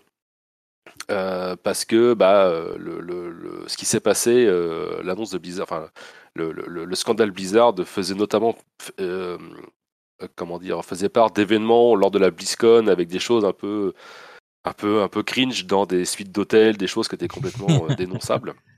Donc voilà, et là on dit non, mais on ne refait pas la BlizzCon cette année en physique, on va repenser l'événement pour que ça soit mieux, pour que ça soit plus euh, inclusif, pour que ça soit plus pour tout le monde, etc. etc.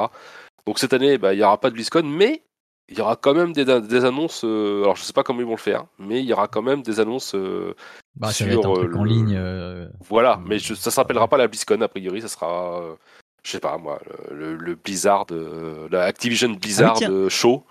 Tiens. d'ailleurs, euh, je sais absolument pas si c'est lié, mais euh, ce matin j'ai reçu un mail, je pense que tu as dû le recevoir aussi, euh, de la part de justement de Blizzard qui disait que le, tous les contrats qu'on a passés avec, avec Blizzard en fait changeaient de, de, de nom et du coup maintenant on traite avec Blizzard UK, Blizzard Entertainment UK et plus avec Blizzard, Blizzard Limited, je sais pas quoi. Enfin, j'ai reçu ça ce matin. Ouais.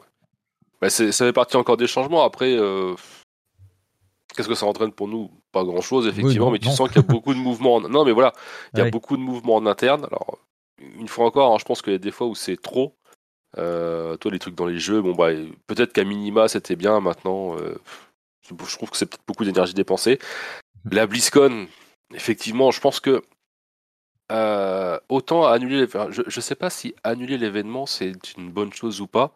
Euh, moi, je l'aurais maintenu parce que c'était quand même un rassemblement de fans. mais je l'aurais peut-être fait euh, de manière plus transparente au niveau des backstage, tu vois. Ouais. Quitte à, Mais après, à essayer d'inviter les gens, de venir voir comment ça se passe derrière, de rencontrer vraiment le public ou des choses comme ça, tu vois. Enfin, Après, on est toujours dans un contexte Covid, et puis euh, voilà, il y, Oui. a, il y a aussi ce truc-là qui peut Ouais, mais- peser, et euh, de, de dire, euh, de dire voilà, il y a, y a ça, on va prendre ce prétexte-là pour, enfin, en- ce prétexte, ce prétexte slash occasion-là pour faire table rase et puis repenser les choses. ouais, ouais, non, mais pe- peut-être. Après, bon, moi, je trouve ça un peu. C'est pas très grave. c'est- Oui, oui, pas très grave. Si, ça reste un événement important, mais, euh, mais, mais effectivement, je pense que ça aurait pu être fait peut-être plutôt que simplement l'annuler puis réduire. Alors, hormis, euh, hormis Covid, effectivement, mais là, ils te disent non, non, mais c'est parce qu'on le veut plus inclusif, on le veut repenser, puis en plus, on doit développer nos jeux, donc on veut pas euh, dépenser d'énergie et tout ça. euh, on veut que ça soit fait. Tu dis, ouais, bon, les gars, à un moment donné, la, la soupe, ça va bien, on la connaît l'histoire, donc c'est pas la peine. Mais et, euh, et, et voilà, je pense que ça aurait été toi, tu aurais été plus transparent avec les gens sur place, avec les gens qui s'intéressent. Ouais. Peut-être que ça aurait été bien. Et puis la dernière Activision, la dernière Activision, n'importe quoi, la dernière euh, news en, en date d'Activision, c'est euh, c'est Bobby Kotick qui annonce qu'il met son salaire euh, à, au- avec le curseur le plus bas possible et qui touchera pas de bonus cette année. Alors une fois encore, hein, comme l'article relais, qu'on se détende, hein, le curseur le plus bas possible pour son salaire à Bobby Kotick, on est quand même à, à 62 500 dollars. Donc bon, j'ai envie de vous dire, on- il est loin d'être, il est loin d'être pauvre. hein, euh, voilà. Mensuel ou hein, annuel évidemment. Ah Ouais, non, non, mensuel, mensuel. ah non, bah non, bah mensuel, non, mais annuel. Ah, j'ai cru que c'était annuel. Eh, Mais non, mais, mais Ah non, mais, Mensuel. Ah ouais, non, là, c'est. Ouais. mais non, mais c'est- annuel, annuel, tu te rends compte, 62 000, ça, ça te fait, euh, allez, 6, 000 euros par mois, c'est pas possible, enfin 6 000 dollars par mois, c'est, c'est, c'est- c'est que dalle, quoi. Bah, c'est- C'est marqué, le salaire de Kotick a été baissé au minimum légal. Et Oui. du coup, je pensais que c'était. euh, C'est annuel. marqué, entre parenthèses, à 62 500 dollars, pas de quoi le ruiner. Oui, mais c'est parce que je pense qu'il avait déjà tu sais, des bonus, etc. 62 500 dollars par an, c'est- c'est c'est- c'est correct quand même. euh. Bah, pour le président d'Activision Blizzard, enfin pour le CEO du groupe, ça te fait 6 000 euros par mois, c'est pas beaucoup, hein. Oui, mais justement, je pensais que c'était un, vrai, un vrai effort. Non, non, non. Euh, Non, non, non. Si c'est si c'est par mois, euh, c'est Alors, j'ai- pu me tromper, hein, mais j'y crois vraiment pas, quoi. Mais euh, pour, pour moi, c'est 6500 mensuels. Enfin, c'est 62 500, pardon, 62 500 mensuels. Pour moi, c'est ça. Après, je peux, une fois encore, je peux me tromper. Hein. Faudra ça regarder. euh, beaucoup je, je vois que Jean est au taquet pour savoir plus de, fact-check. Mais, mais pour moi, ça va être ça, quoi. Et, et il touchera pas de bonus cette fois-ci, sachant que c'était ça aussi qui était euh, Oui. reproché par beaucoup d'emplo- d'em- d'employés de, de Blizzard, parce que les, les C'est bonus annuel. étaient, euh, C'est annuel, d'accord. C'est annuel. euh, euh, il avait déjà réduit son salaire euh, au mois d'avril euh, et où, où il touchait seulement euh, 875 000 dollars pa- par an. Euh, et du coup, maintenant, il passe à 62 500 dollars par an, soit le minimum autorisé par la loi californienne. D'accord, ok, donc autant pour moi, je pensais que c'était bon. Enfin, ça, me, ça me passait vraiment pas beaucoup euh, annuel en fait, quoi. Mais bon, à la limite. euh. Il n'a demandé à après, recevoir la- aucune prime ou capitaux propres pendant cette période. Alors c'est pareil, euh, annuel par rapport à quand en fait, tu vois? Ouais, ouais, oui, Parce qu'on oui. est comme au mois d'octobre, fin octobre. Donc tu, Oui, dois, bah. si tu dois serrer deux mois la ceinture, bon, ça va aller quoi. Enfin, je veux dire, ça va bien se passer. Mais euh, donc voilà, euh, et qui disait bah, que du coup voilà, donc pas de prime parce que c'était vraiment ce qui était, euh, ce qui était comment dire, reproché par les ouvriers parce qu'a priori ils se gavaient vraiment énormément. Mhm. Et que bah, là, il repassait vraiment sur un indice de tolérance zéro, donc on verra. Et, et il disait que il ferait tout ce qu'il pouvait pour que en fait le, les, les gens qui travaillent au sein de Blizzard se sentent comme dans une grande famille, bien dans un esprit sain euh, euh, et serein, et qu'il n'y ait plus de harcèlement, et qui ferait vraiment la chasse à tout ça. Et euh, il parle d'un investissement de euh, 250 millions de dollars pour offrir de l'emploi aux femmes et aux personnes non binaires, l'égalité des salaires qui va être revue, enfin il y, a- beaucoup de choses qui sont annoncées, donc il faudra encore suivre l'histoire, mais co- comme ça le faisait pour Ubisoft, même si on en a parlé, bon c'est pas l'histoire Activision Blizzard est loin d'être terminée. Euh, mais est-ce que tout ça, ça suffira effectivement à, à récupérer l'amour euh, que les joueurs pouvaient avoir? Je sais pas. faudra vraiment, à mon avis, euh, va vraiment falloir qu'ils rament encore un paquet de temps. c'est exactement la même image. Il va falloir, il va falloir ah qu'ils rament pour redorer leur image. Là, je pense que c'est ça. Euh, Donc, je, ne sais pas par rapport à, à, tous ces articles que vous, euh, vous, vous en aviez pensé, mais. mais ah, non, vas-y, Arnaud, vas-y. Bah, en fait, moi, j'étais plus sur la, découverte parce que j'étais pas autant, en fait que vous du, du dossier. Donc, c'est vrai que c'est assez, je ne vais pas dire pitoyable, mais effrayant et finalement décevant. Euh, et je pense qu'en effet, il y a, ils, ont, ils vont falloir qu'ils rament un sacré paquet de temps pour redorer leur image, euh, restaurer un peu de confiance et puis euh, redorer leur blason. Et j'ai envie de dire, bah, ainsi soit-il, quoi. Donc, ouais, après, pour, pour la BlizzCon, oui, je, je, sais pas. Je pense qu'en effet, j'aime bien ce que tu proposes, Jérôme, mais en même temps, je peux comprendre la société de dire Bon, regarde, on est, on va essayer de contrôler. On fait d'abord table rase, on fait d'abord, euh, on fait, comment dire, on essaie de, de, de, faire, comment dire, une, un redémarrage propre, puis ensuite on relancera les BlizzCon. On peut profiter qu'il y ait la, le, Covid, etc. Bon, par contre, je pense que en effet, le redorer leur image et puis essayer d'aller reconquérir leur public va passer par ce que tu proposes. Je pense que c'est d'aller vraiment interagir beaucoup plus avec le public et puis montrer finalement un peu comme on peut faire des, portes ouvertes quoi. Viens des voir chez nous comment on est bien. promis, promis, on fait plus comme avant. Je pense, je pense que c'est oui, ça, ça va, ça va pas. Je pense que ça, ça serait, ça serait sympa qu'ils fassent un truc pareil et puis pour essayer de, de reconquérir leur public. Ça, ça fait, euh, ça picote un peu, ouais. Mmh, mmh, mmh. Bon, voilà. Euh, si, ah oui, non, et puis euh, oui, non, bah, je suis pareil. Hein.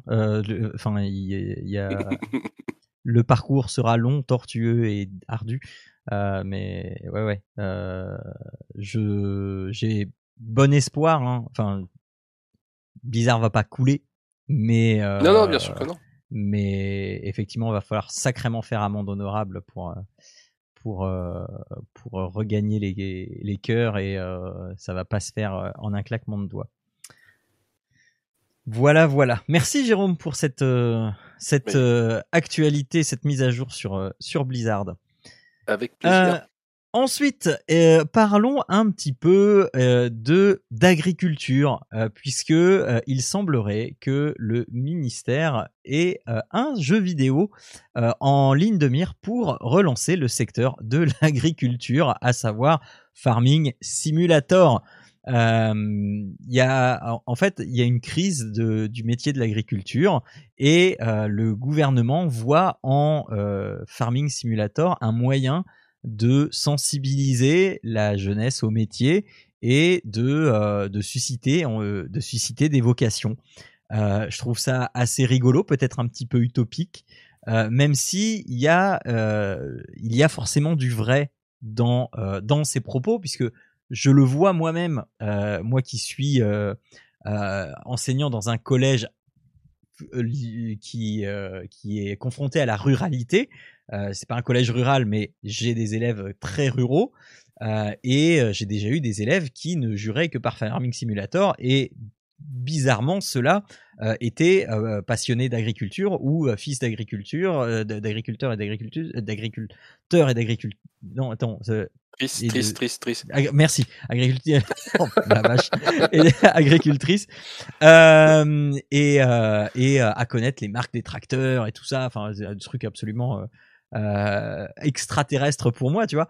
Euh, mais euh, mais voilà et susciter un attrait pour ce, ce, ce pan professionnel via via Farming Simulator me semble certes un peu utopique et naïf, mais pas forcément dénué de sens, etc. Alors il y a un truc qui m'interpelle dans l'article, c'est euh, euh, l'article, bon, c'est BFM. Euh, pour recruter de futurs agriculteurs, le ministère de l'Agriculture lance une compétition e-sport sur Farming Simulator. Or, dans l'article, il n'en est question nulle part de cette compétition. Il est juste dit que effectivement, il y a des compétitions e-sport de Farming Simulator qui existent. C'est pas dit que c'est le gouvernement qui organise ces, ces compétitions e-sport. Donc, euh, je, je, vois que euh, le, les journalistes de BFM TV sont très très au fait de euh, ce que c'est que Farming Simulator et des, des, compétitions de e-sport sur Farming Simulator. tu mais... insinuerais que les mecs de BFM bâclent un peu le boulot. Tu insinuerais. Presque, presque, Je ne vois vraiment pas d'où tu peux tirer un truc pareil. Donc presque ça. Mais euh, néanmoins, j'ai choisi de garder cet article parce que il, est, il, il, m'a permis de euh, d'avoir un truc intéressant. Euh, c'est un petit peu plus bas. Il est fait question justement de, mais par, par extension à, à, à ce qui s'est dit au-dessus. Mais du coup, est-ce que c'est bien de mettre dans son CV aujourd'hui qu'on est joueur de jeux vidéo Et apparemment, oui. faut pas le faire n'importe comment, mais apparemment, mettre dans son CV qu'on joue aux jeux vidéo, c'est quelque chose qui aujourd'hui peut être considéré comme quelque chose de positif. Et on apprend dans cet article que c'est chez Manpower, je crois. Oui, c'est ça. ils, ont mis en ligne un Gaming Skill Translator. Donc, entendez par là de vous qui ne comprenez rien aux jeux vidéo. Si vous voyez un truc jeu vidéo dans le CV, bah, vous recopiez ce qu'il y a dessus et du coup, ça va vous dire, en fait, euh, quelles compétences développe la personne qui joue à tel et tel jeu et qu'il ou elle a mise dans son CV. Euh, je pensais pas un jour qu'on puisse euh, dire que euh, eh bien euh, jouer à tel ou tel jeu dans un CV c'était un plus, mais je suis très content de voir que oui c'est le cas et qu'on peut de fait, enfin c'est un pas vers l'acceptation de bah, pourquoi les jeux vidéo c'est ça peut être bien euh, pour, euh, pour développer bah, des, des, compétences, qu'elles soient euh, physiques, qu'elles soient intellectuelles, qu'elles soient psychomotrices, issues de la psychomotricité, etc., etc. Donc voilà, ça m'a agréablement étonné. Voilà, voilà. Est-ce que vous avez des choses à... oui, Ouais, je, je, prends, je, prends, la parole rapidement. Je te dirais que juste pour, pour, pour faire la petite, la petite parenthèse par rapport à ce que tu disais, en fait, moi, j'ai vécu ça euh, bah, quand j'ai changé de boulot il y a 8 ans où j'avais été faire déjà un, bilan de compétences et en fait justement euh, euh, la, personne qui m'avait fait le bilan de compétences, qui était une personne très très bien d'ailleurs, euh, m'avait dit parce qu'on parlait justement bah, qu'est-ce que vous faites dans votre vie perso? Parce qu'en fait dans, quand tu fais un bilan de compétences on te demande de recenser tout ce que tu as appris dans ta vie pro donc les formations etc mais tous les loisirs que tu peux aussi avoir dans ta vie perso parce qu'en fait tu apprends plein de choses. Alors là on parle de jeux vidéo mais ça peut être dans plein d'autres structures. Genre je vais prendre un exemple très simple quand tu es président d'une association, par exemple, en fait, tu apprends des choses.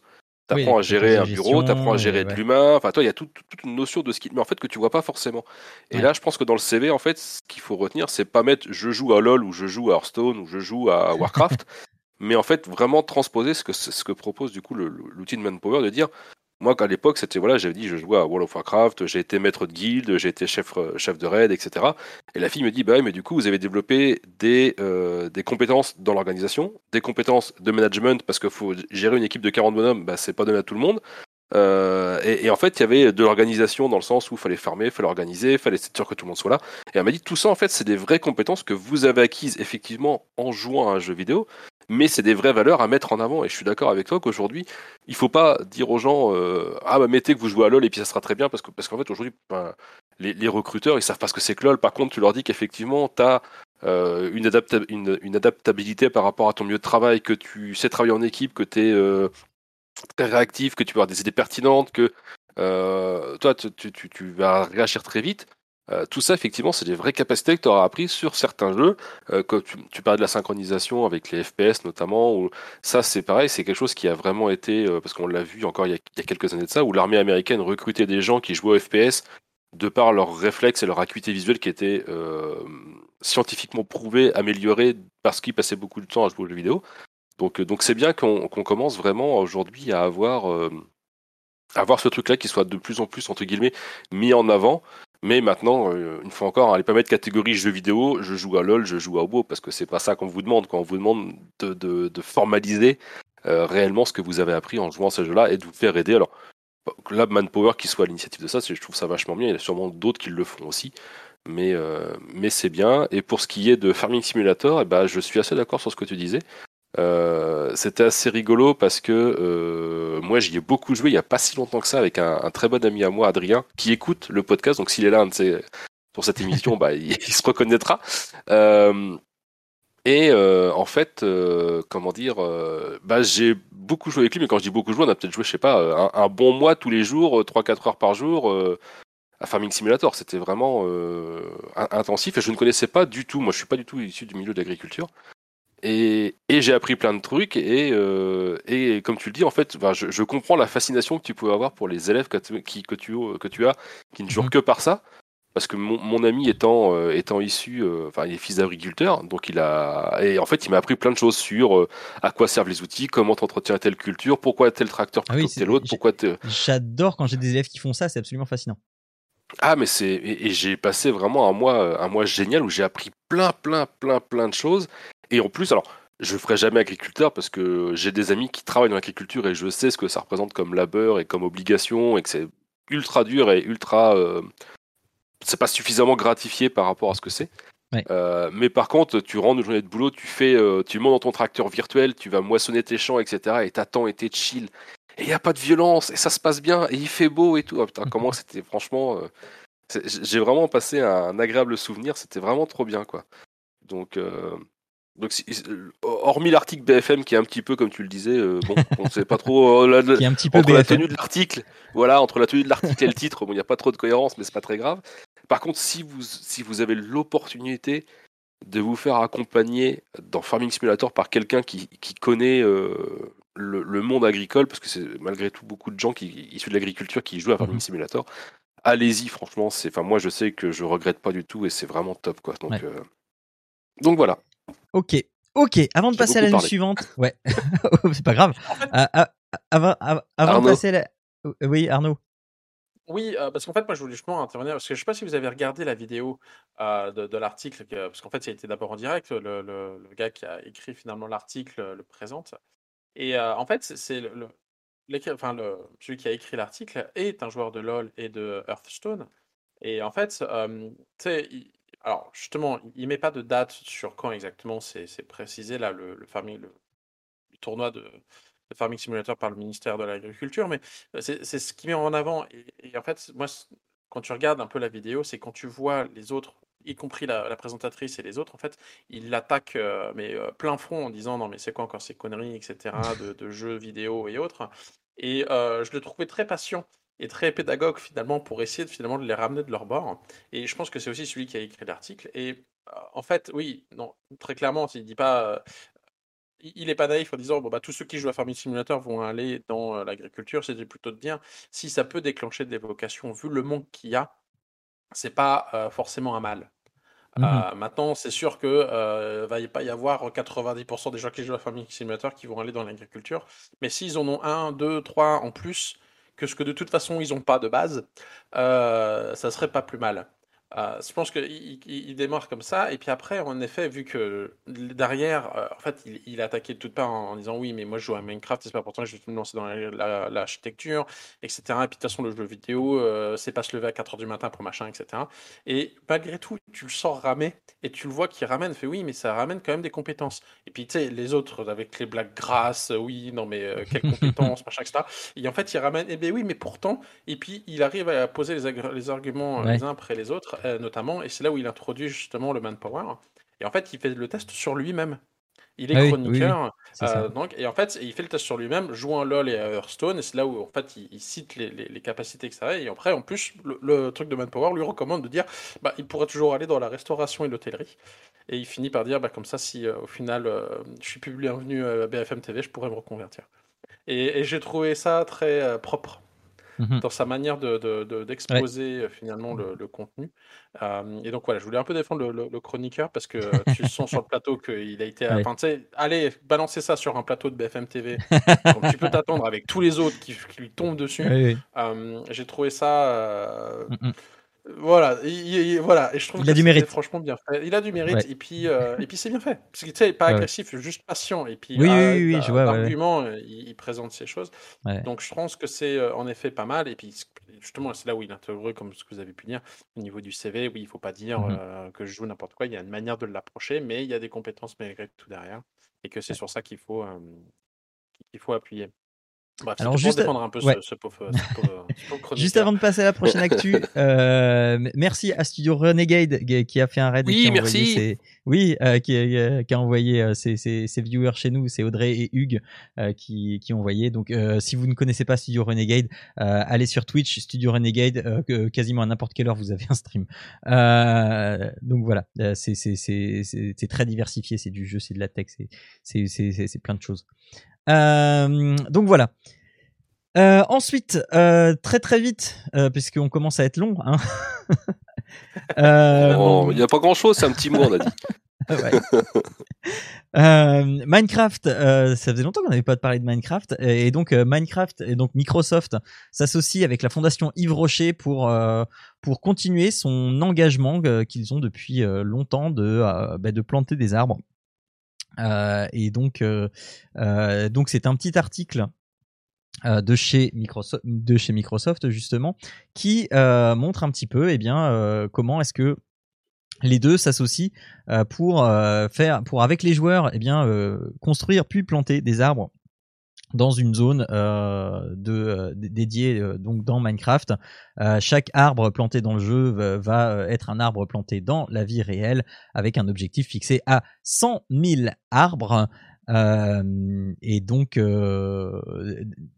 pour le lancement en fait de Minecraft qui était le le 15 se- septembre donc oui ça date un petit peu voilà mais euh, juste euh, pour saluer euh, l'initiative parce que oui il y a des il y a des choses bien et en fait j'ai appris que alors ça ça n'a rien à voir avec le gaming mais que en fait la fondation Yves Rocher en fait s'engage depuis longtemps depuis je crois c'est les années 75 non je sais plus à réduire son empreinte carbone. Ah non, non, non c'est que du coup, en, en 2050, euh, avec sa, hum, sa politique de reforestation, eh bien, la fondation Yves Rocher aura euh, en 2050 euh, retiré toute son empreinte carbone émise depuis sa fondation en 1975. Voilà. Euh, voilà, je trouvais que c'était une, belle histoire à, relayer. Euh, voilà. Ensuite, euh, ensuite, euh, euh, oui, allez, on va très très vite en parler, euh, juste parce que euh, bien il y a plein plein de gens qui qui en ont déjà parlé. C'est euh, le leak de Twitch. Hein, euh, c'est intervenu euh, en début de du mois dernier. Le leak de Twitch avec eh bien tout un tas d'infos qui ont fuité, dont les revenus des des streamers français et beaucoup se sont offusqués de voir tout le salaire, enfin tout l'argent qui a été touché depuis c'est un an et demi je crois, un an et demi deux ans. Ouais, c'est quelque chose comme ça, ouais. Voilà, euh, sachant que ben, ben, il y a euh, il y a euh, notre amie euh, euh, amourante qui euh, attends elle est où je cherche Elle est pas si haut que ça, hein, non, elle, elle est dans les, dans les, elle est 48e euh, et, et qui s'est, s'est fait euh, 1 million 363 000 dollars. Euh, euh, enfin, voilà, euh, mais le, en fait, beaucoup se sont offusqués de ouais, vous vous rendez pas compte, machin, euh, etc. Euh, sachant que, euh, bah non, que, bah, voilà, ils les ont mérités, ils travaillent pour. euh, Enfin, voilà, il y a, il y a, y a rien de choquant à ça. Juste le, le, le, le, petit truc de choquant, et je sais pas, c'est bah, parce que c'est toi qui m'as relayé l'article, Jérôme, en, en, en tout début d'émission, juste pour, bah, voilà, c'est le fait que euh, beaucoup de streamers français, en fait, euh, euh, sont plus en France. Et, Voilà. et pourquoi? Et, et, euh, alors, du, du fait de, de, de, de l'imposition et de les taxes en France, et d'ailleurs, je vous invite, parce qu'on va pas comme tu disais, hein, c'était relié par plein de gens, moi je l'ai juste mis comme ça pour qu'on on l'évoque vite fait.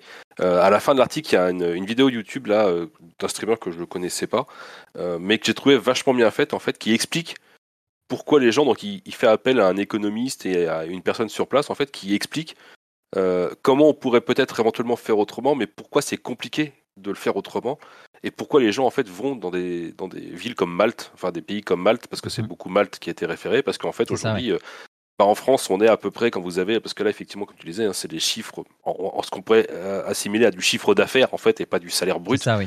mais mais en fait en France aujourd'hui les sociétés sont taxées à environ entre 30 et 35 euh, de leur chiffre d'affaires en fait c'est-à-dire qu'ils ont rien demandé à personne on leur a déjà pris 30 de ce qu'ils déclarent donc euh, ça permet plein de choses. Hein. C'est, ça permet de payer la sécurité sociale, ça permet de payer les, bah, les frais le chômage, enfin, tout, voilà, tout, tout, les, impôts, enfin les impôts, les, ministres, etc. Euh, non, c'est un lapsus, ça va, ça va, ça va, c'est pas peine de relever, monsieur l'expatrié, là. Tu les payes où tes impôts, d'abord, toi Hein? Bon, ça va ah, bien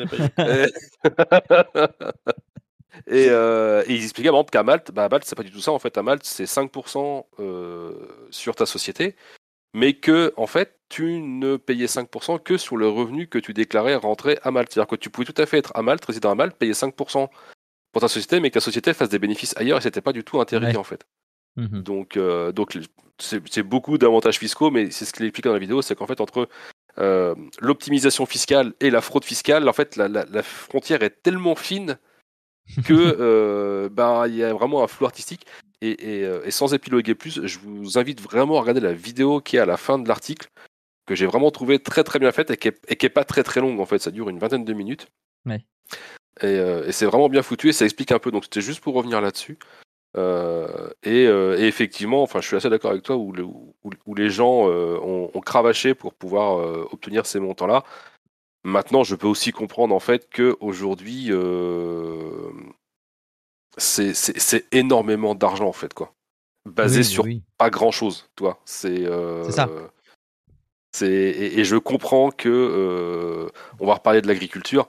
Un mec qui se lève à 3 heures du matin tous les jours, qui fait 12 heures de rang, et qui a du mal à gagner sa vie et à vivre, quand il voit ça, je peux comprendre qu'il soit dégoûté parce que bah, après, il n'y a pas de comparaison à faire. Hein. Mais, mais, je, comprends que, que ça donne le vertige et qu'il y a des gens qui soient. Euh, bah, qui montent avec des fourches justement pour, euh, pour brûler tout non, mais c'est ça. Euh, le, le, le, le, problème, il vient pas du fait que les streamers gagnent des millions. En fait, c'est le problème, il vient que du fait que tu as des métiers aujourd'hui qui sont qui devraient être beaucoup plus valorisés, beaucoup plus en, et, d'autres beaucoup moins pour le coup. voilà. Donc voilà. Euh, et, et, ça vient aussi d'un problème typiquement franco-français où aujourd'hui en France, l'argent c'est un vrai tabou en fait. On parle pas d'argent en France. Jamais. Mm, mm, mm. Donc, euh, donc voilà. Donc voilà. Et si vous euh, cherchez donc Papa Podcast sur cette liste, hein, ben, vous nous trouverez en troisième ou quatrième position. non, on n'y est pas. on est pas. Mais on est grand malheur, on n'y est pas. ce qui m'a fait rire, c'est de voir Critical Role en tout premier. Sachant qu'ils sont pas seuls en fait. Tu sais, quand je sais pas si tu vois. Oui, ah oui, oui, mais ils c'est toute une équipe quand même. Euh, donc, euh, et puis quand tu vois de quoi ils sont partis et ce qu'ils ont développé, c'est, euh, je pense pour le coup, c'est une belle entreprise. Mhm. Je trouve que, bien sûr. Ça, ça, ça mais... fait vraiment, je sais pas tant.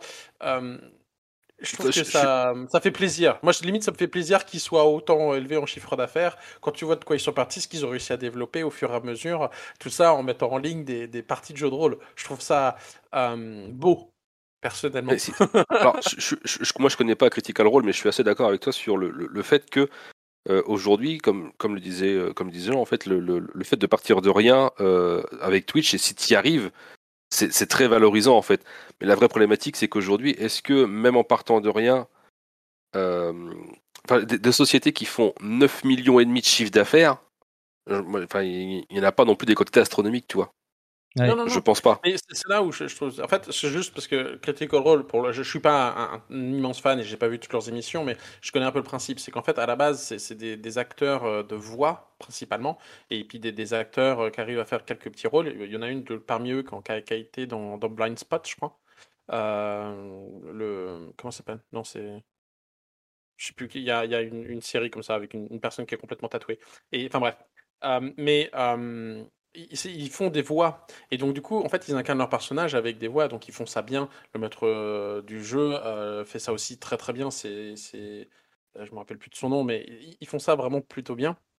Mmh, et, mmh. et c'est vrai que du coup, tu plonges rapidement dans, dans, dans, dans, le jeu de rôle, mais au final, c'est une partie de jeu de rôle de Donjons et Dragons papier qu'ils ont foutu en caméra et qu'ils ont, euh, qu'ils ont ensuite euh, mis sur Internet. C'était le tout début. Et après, donc ça a été développé, là, je sais plus sur quelle campagne ils sont, etc. Mais, euh, et, et puis au fur et à mesure, bah, tu vois qu'ils ont acheté des trucs, parce qu'en fait, quand tu passes dans les, très rapidement les vidéos YouTube, les toutes premières au fur et à mesure, bah, tu vois qu'ils ont récupéré du matériel, qu'ils ont récupéré des trucs, etc. Et, et c'est vraiment beau. Je trouve que c'est bien, parce qu'au final, maintenant, il y a, y a, pas mal aussi de, de, de produits dérivés qu'ils peuvent faire, etc. Mais je trouve ça vraiment bien parce que c'est vraiment une toute petite entreprise et puis qui a réussi à grossir. Et, Mmh et je trouve que c'est assez intéressant de voir ça. Après, bon, du, du point de vue de tout ce qui est impôts, etc., il n'y a, a pas que. hein. Enfin, je veux dire, on parle de. Mais, Ah non, mais c'est. Voilà, mais. mais tennisman, tu prends n'importe quel. euh, c'est ce- ce a que j'allais- énormément de métiers qui. qui Oui, euh, oui, donc je pense que c'est plus un, un problème global de, de fiscalité mondiale et de- d'en- d'entente entre les pays. Et euh, Malte fait partie de l'Europe, il me semble. hein. Donc, euh, Mmh Mais, Voilà. mais je suis, d'accord avec toi, Arnaud, c'est que toi, on, on parlait des chiffres, et c'est vrai qu'aujourd'hui, euh, ça peut faire tourner la tête. Alors, on va parler d'Amourante qui gagnait je sais plus combien, euh, mais aujourd'hui, moi, 600 000. un, un- voilà. Mais aujourd'hui, moi, que tu prennes un, euh, un- on va prendre un footballeur, tu prends un Messi ou un je sais pas quoi, les mecs qui gagnent des millions, enfin, c'est pareil, je trouve ça complètement disproportionné par rapport à ce qu'ils font, en fait, quoi, tu vois. Mmh, mmh, Donc, mmh. euh, donc je, je sais pas, c'est bien pour eux et je pense que voilà, il je veux dire, il n'y a pas 36 milliards de Neymar ou de Messi euh, dans le monde du foot, effectivement, c'est des gens qui ont un vrai talent parce que c'est comme ça. Maintenant, est-ce que ça mérite des millions et des millions et des millions? Bah, pff. alors qu'il y en a qui crèvent la dalle, il y en a qui, se- qui se crèvent Ah le oui, cul bah à oui, oui. tous les jours. Toi, c'est c'est c'est Ouais. vraiment le, le- à ce niveau-là que je pense que c'est un problème. Mais c'est un autre débat et on va pas rentrer là-dedans. Mais je, je Ouais. pense que après, le, le mérite vient de finalement de ce que les gens sont capables de payer. Et je prends, je prendrais le foot, c'est plus décorrélé parce que les gens professionnels, tu sais, ils sont payés par des clubs, les clubs peuvent s'en Ah oui, doter, oui, c'est pas les mêmes rémunérations. C'est finalement c'est pas mal obscur par rapport à ce que euh, la valeur que pourrait leur donner le public. Maintenant là, c'est le complètement sûr.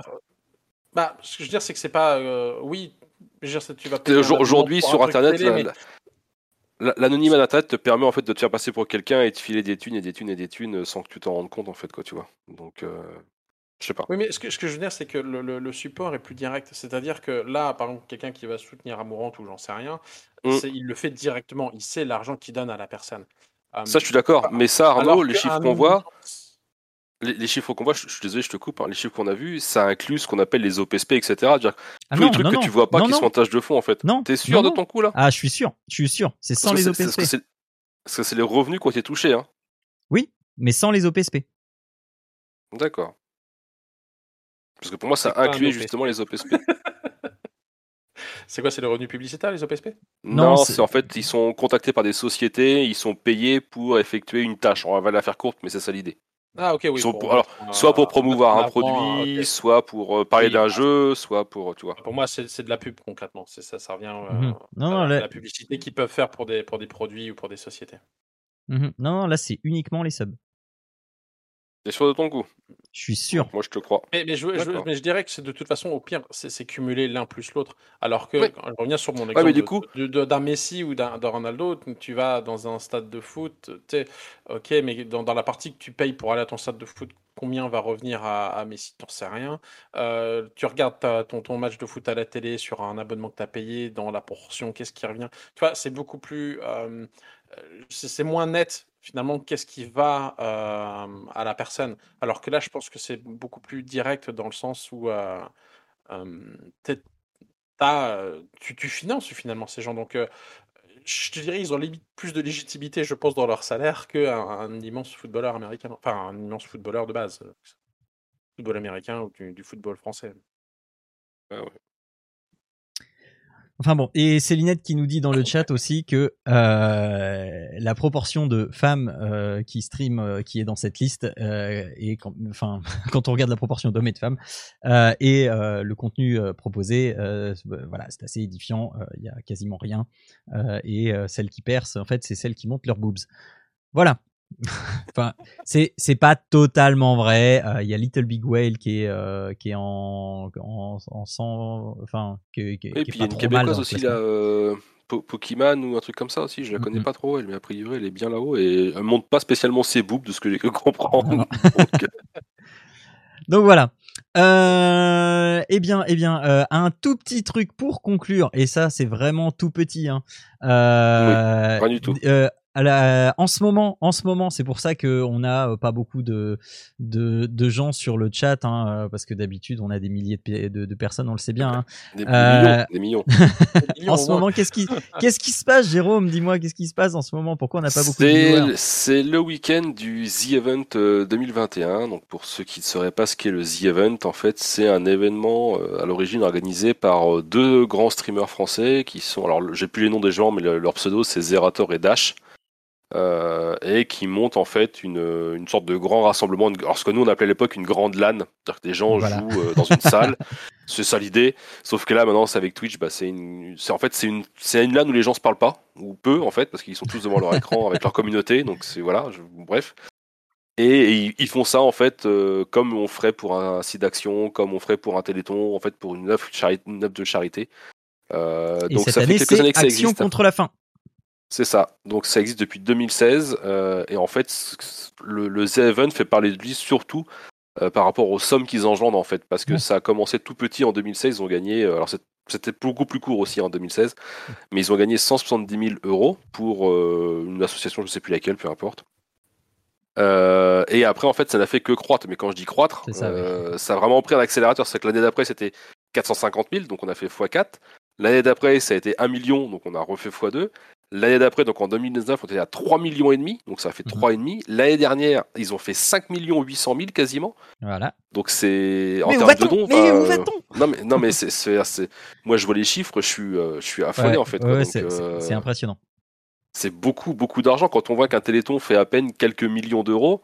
Euh, mais alors, là, tu te dis sur trois jours. Moi, je pense que je pense aussi qu'il y a le, le, le, le, fait que ce soit un événement qui se soit pérennisé et que maintenant, je pense, hein, les, il y a, y a une partie des gens qui euh, mettent pendant l'année, qui mettent de l'argent de côté pour le The Event. Et donc il y a. Ah oui, non mais ça, je, suis d'accord. Bah, bah, oui, mais enfin, je, pense que ça, ça explique pas en totalité, mais une bonne partie du fait que année après année, il y ait toujours cette croissance en fait. Oui, non, mais bien sûr, mais euh, mais en fait, toi, toi tu as parlé d'un autre truc après, mais en fait, on se rend compte, alors tu as le The Event qui est le, le, gros événement français, je te dirais, mais mais il y en a plein d'autres tout au long de l'année, des, trucs de charité en fait, quoi. Oui. Et, donc, et, puis, alors moi, je veux bien que les gens ils économisent toute l'année, mais à un moment donné, euh, tout le monde dit c'est compliqué, il y a les impôts, il y a machin, et les ah mecs ils arrivent à trouver des thunes. Pour moi, enfin, j'adorerais donner, j'adorerais mais je peux pas en fait. Donc je sais pas comment les gens ils font quoi. Donc euh, tant mieux, hein, ça veut dire pour eux. Hein. Bah oui, oui. Mais bon. Enfin voilà. Euh, et Célinette, il dit aussi, il y a aussi le fait que la cause change tous les ans. Et eh ben justement. Et puis que, ça, que ça, ça, regroupe aussi les gros.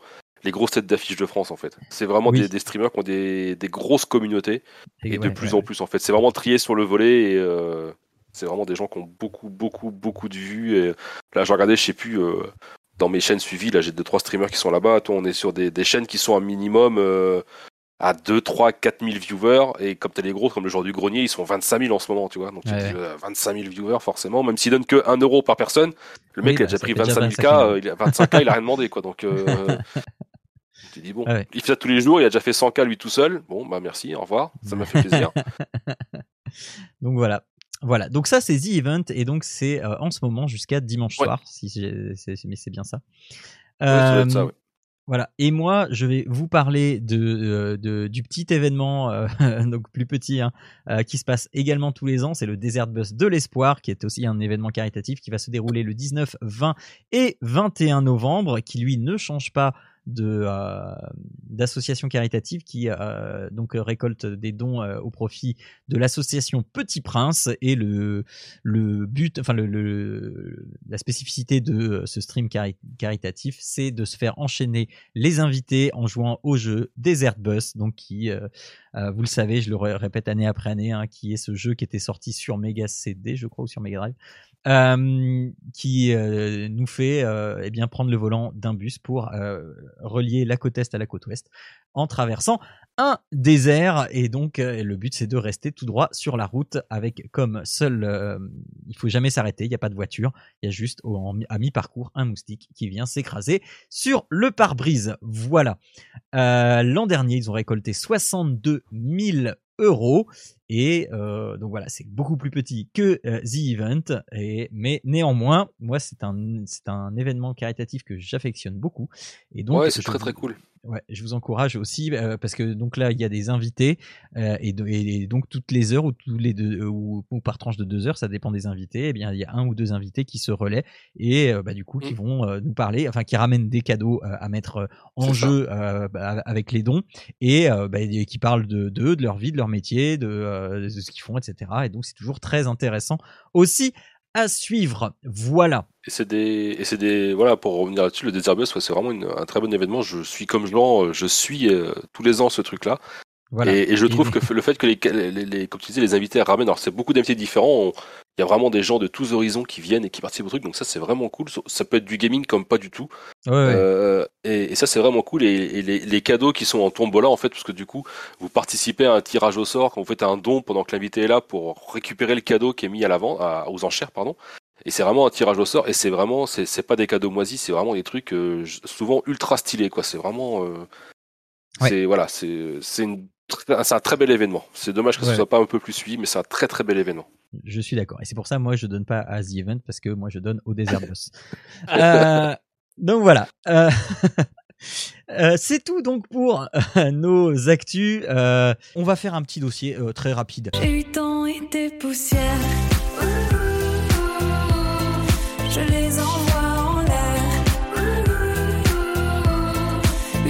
parce que voilà, on a 8 ans. Euh, et euh, histoire de euh, faire les, les vieux, même si euh, Jérôme, toi, ça fait euh, moins longtemps que tu es, Ouais, que, que ça. tu es avec nous. Euh, voilà, je voulais euh, euh, juste que euh, on, on- on fasse un peu le point parce que euh, vous qui n'êtes pas euh, soutien sur Patreon, vous ne le savez euh, sûrement pas, mais euh, en fait, euh, régulièrement, alors pas souvent, mais régulièrement, je fais des petits points, des petits éditos sur comment ça va, euh, sur des, fois que j'ai un coup de mou, sur les sur sur l'argent, sur, sur tout ça. Et, et, et- bien, vous n'avez pas forcément toutes ces nouvelles-là, puisque c'est réservé donc à celles et ceux euh, qui, qui nous soutiennent sur Patreon. Et donc, pour, euh, pour, euh, pour faire le point un petit peu, en fait, je voulais faire un point sur ces 8 ans, sur, sur euh, eh ben, comment ça a évolué. Alors, on en a déjà parlé un petit peu en début d'émission, hein, le, le, le fait que au début, voilà. J'ai commencé tout seul, Ah bah, j'ai fait 5 émissions tout, tout seul et j'avais d'autres ambitions en fait. Parce que au départ, alors je l'ai déjà dit euh, à un moment dans cette émission, mais euh, j'ai toujours voulu faire cette émission jamais tout seul, mais euh, il, fallait d'abord que j'ai un proof of concept à, présenter, et donc du coup j'ai fait les premiers épisodes, et puis après j'ai demandé à Arnaud. Mais au départ j'avais cette, envie de faire un truc hyper chiadé au niveau du montage, et c'est pour ça que dans les premiers épisodes, il y a des, extraits, des jeux, et que j'intègre au montage, que je... Enfin voilà, que aujourd'hui, non, je ne pourrais je ne pourrais pas, même si j'ai, euh, enfin, dans les épisodes du début, c- cet aspect-là me plaît énormément, euh, mais il me faudrait un monteur pour faire ça. Euh, Aujourd'hui, avec des émissions de 3 heures, rajouter des bruitages qui se sont sortis des jeux, le- faire la capture des jeux, des bons moments des jeux, ça veut dire que bah, il faut que tu ailles à ce moment-là dans le jeu parce que tu sais que et puis euh, donc ça veut dire que tu sais qu'il y a ça à ce moment-là du jeu et donc il faut que tu ailles le chercher et que c'est c'est enfin voilà, t'as pas forcément de sauvegarde donc il faut que enfin voilà, bref, ça prend du temps, ça prend énormément de temps et pour un épisode de 15 minutes, je mettais mais un temps absolument phénoménal à monter ça euh, même si euh, j'adorais faire ce que j'ai adoré sur les premiers épisodes. Euh, et puis après, euh, Arnaud, est arrivé. euh, et puis, euh, et puis on- ça a commencé à prendre la forme que je voulais, à savoir, bah, comme chez ZQSD, comme, chez- comme chez Patrick, une discussion. Et puis là, c'était beaucoup plus, beaucoup plus fluide et, et creusé. bah, parce que j'avais, j'avais du répondant en face de moi, hein, Arnaud, qui est des- des- des- jamais d'accord. ou- non, et, et, Je réponds Et- si je veux d'abord. Et du coup, non, je, je, je, je réitère ce que je, vous ai dit en début d'émission, c'est d'aller piocher des épisodes comme ça. Vous allez sur, euh, le, euh, sur papapodcast.fr et puis euh, donc vous cliquez sur le, le- le menu à gauche, juste Pa- Papa à quoi tu joues. Et là, vous avez la liste de tous les épisodes de Papa à quoi tu joues et piochez-en quelques-uns. Parce que, en fait, on- je, je trouve qu'on se rend pas compte euh, quand on écoute mois après mois, on se rend pas compte forcément de l'évolution. Autant au niveau du phrasé, de la technique, de, du son, euh, du, du déroulé de l'émission, etc. euh, on se rend pas forcément compte forcément des changements qui s'opèrent comme ça petit à petit au fil du temps. Mais quand on prend le premier épisode, le, euh, le- le- l'épisode des 1 an, l'épisode des 3 ans, cet épisode absolument fou qui dure presque 5 heures. oui, on a fait ça. on l'a enregistré sur deux jours. Qu'est-ce qui s'est Euh, passé pour qu'on fasse un truc pareil? Eh ben, il y avait World of Warcraft Legion qui était sorti et c'était l'épisode des 3 ans et du coup j'avais fait un, un truc spécial pour les 3 ans avec un blind test et tout. Enfin bref, c'était un épisode euh, Oui, qu'on avait enregistré en deux fois. Mais oui, oui, oui, c'est- un épisode qu'on avait enregistré sur deux fois. Enfin bref, euh, allez réécouter. Euh, oui, oui, presque 5 heures. euh, c'est Linette qui nous dit sur le chat 5 heures. Je, vais, je vais aller voir sur le site précisément combien de temps il dure. Mais oui, oui, c'était l'émission de tous les records qu'on a enregistré sur deux jours. J'en garde un excellent, excellentissime souvenir. Et donc, c'était. Attends, je suis pas loin, ça doit être la page d'après. Euh, il est où? Non. Ah, je l'aurais passé. Ah non, il est là. Il est là. Bon, euh... Jérôme, j'aimerais que tu arrêtes de me piquer les étoiles. Ça va pas aller. Comme ah ça. non, non. non, pas 5 heures, c'était 4 heures. C'était 4 heures. Mon souvenir déforme, déforme l'histoire. C'était 4h07, une émission de 4h07 que je partage tout de suite dans le chat. Voilà. Euh, et donc, euh, ouais, ouais, euh, enfin, c'était, euh, c'était assez fou. Et donc, ouais, allez, allez vous balader sur le, sur le, sur le site. Toi, Jérôme, à partir de quand tu l'as, tu, tu l'as suivi l'émission? Oh, il y a, y a un petit moment déjà, je saurais pas te dire. En fait, moi, c'est ce que j'explique à, à- beaucoup de gens, mais je crois qu'on en avait déjà parlé, je suis pas trop sûr. En fait, j'ai découvert l'émission à peu de choses près en même temps que ABCD s'est lancé de, du, du groupe D'accord. Ah oui, donc au tout début. Parce que, euh, parce que je cherchais euh, des émissions de podcast et des recommandations pour jouer avec ma fille. Et je suis d'abord tombé sur Papa à quoi on joue D'accord. avant de tomber ah oui, sur oui. le tien en fait quoi. D'accord. Ok. Donc, oui, oui. euh, Non. Donc, euh, ouais, ouais. Donc, euh, il y avait bien, il y avait bien trois ans que le podcast existait. Ouais, parce que ABCD ça a pas duré, ça a dû durer 3 3 4 ans pas plus. Ah oui, ABCD, mince, mince, oui, ABCD, euh, pas ABCD, ZQSD, oui, hein. oui, j'avais compris ZQSD. Oui, oui, ça. Non, non, ABCD, non, oui, ABCD ah oui, avec euh, ok. Diraen et euh, Force Ouais, Rose. Et Sophie, ouais. Euh, voilà, et, euh, et du coup, euh, j'ai dû. C'était à l'époque où je cherchais des podcasts avec des recos. et Je suis tombé sur d'abord Papa à quoi on joue. Et après, ouais. par curiosité, j'ai été voir Papa à quoi tu joues. Euh, et je suis resté. Et puis bah, après, euh, le Patreon, tout ça, tout ça. et puis maintenant, je suis là. quoi. Et Bah j'invite ouais. tout le monde, tout le monde, tout le monde à aller sur le site, s'inscrire, mettre des coms et des machins. Allez-y, ça nous donne une super visibilité. Ouais. Et si vous n'êtes pas abonné, mais qu'attendez-vous? Qu'attendez-vous pour des émissions de qualité comme ça? Mais qu'attendez-vous? C'est moins cher que gratuit presque. Donc, euh, Attention, at- attention, attention, tu, tu débordes sur les plates-bandes de l'apéro du Capitaine là.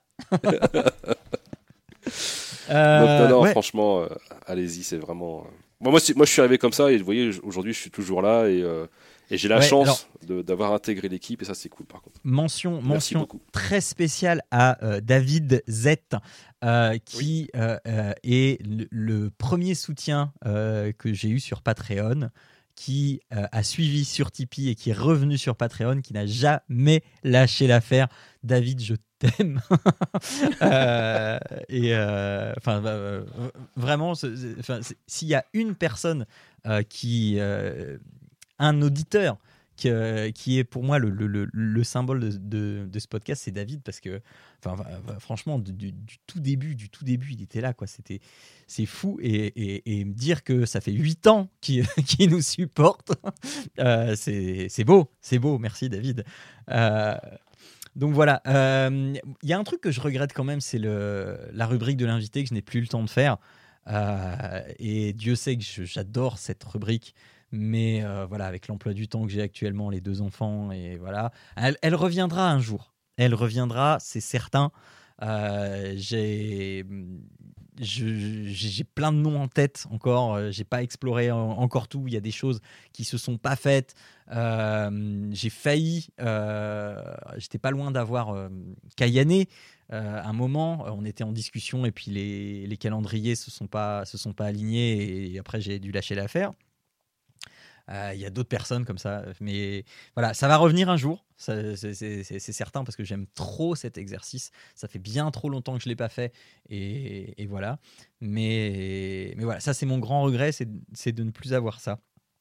Euh, par, contre, euh, même si c'est de l'investissement de temps, la, rubrique dossier, donc là que j'ai forcément squeezé pour faire celle-là, j'aime bien la rubrique dossier, même si on aurait pu refaire une rubrique dossier sur le métavers, je pense, aujourd'hui. Euh, euh, je, la trouve intéressant parce que euh, là, on s'autorise en fait à aller vraiment en- dans la profondeur des choses, alors qu'on a toujours ce truc de se dire allez, oui, c'est bon, on, a des trucs à rajouter, mais on, rajoute peut-être pas à chaque fois tout ce qu'on veut bah, parce qu'on sait qu'il y a l'impératif du temps et que bah, on a beau faire des émissions de 3 heures, voilà, il faut quand même,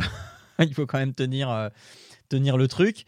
Euh, pour pas que ça devienne non plus trop trop lent et, redondant et je trouve que s'autoriser un enfin euh, un sujet sur lequel on peut approfondir et euh, parce que c'est intéressant, parce qu'il y a des choses à dire, etc.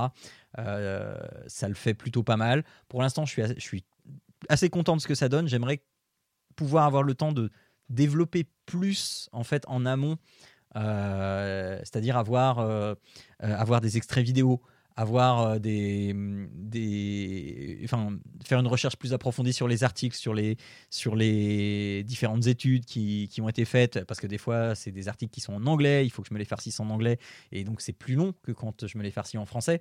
Euh, et donc, c'est, voilà, c'est- voilà. Et Célinette hein, qui dit il faut faire euh, une émission tous les 15 jours. Célinette elle veut ma mort, vraisemblablement. Donc voilà.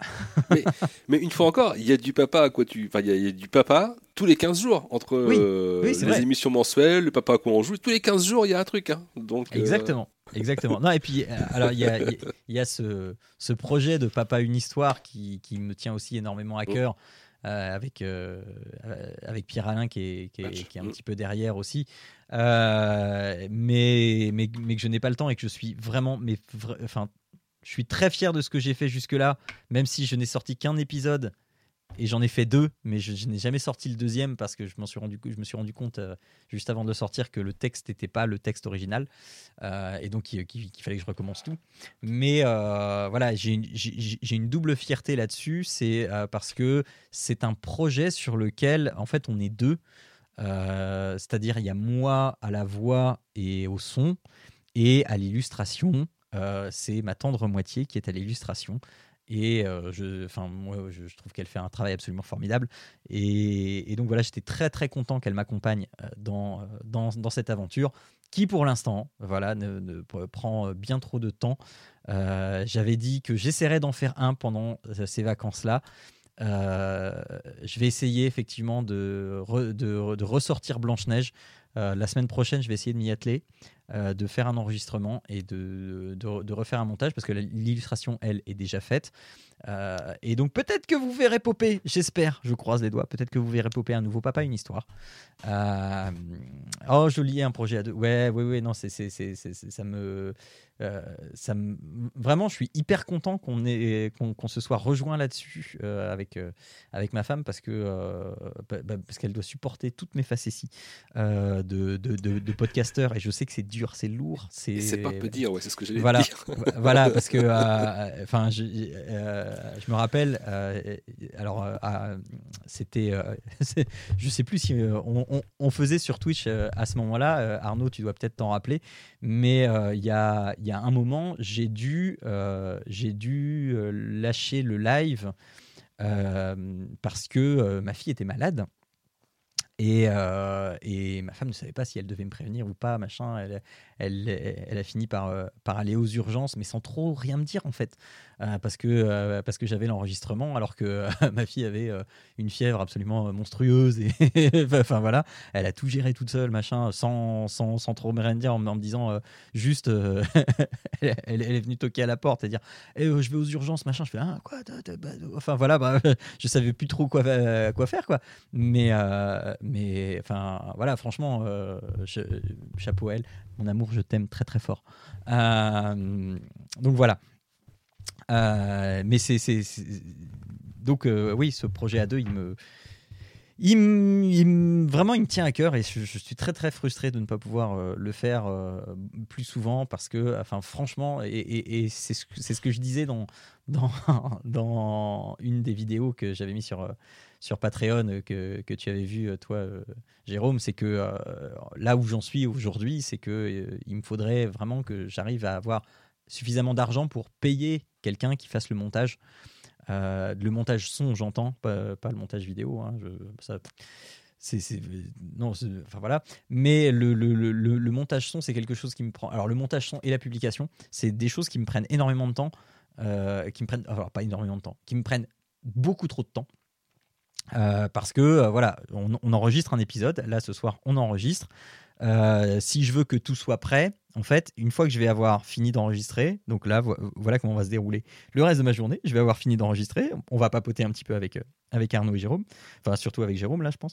Parce qu'Arnaud, dit- Arnaud doit s'en aller.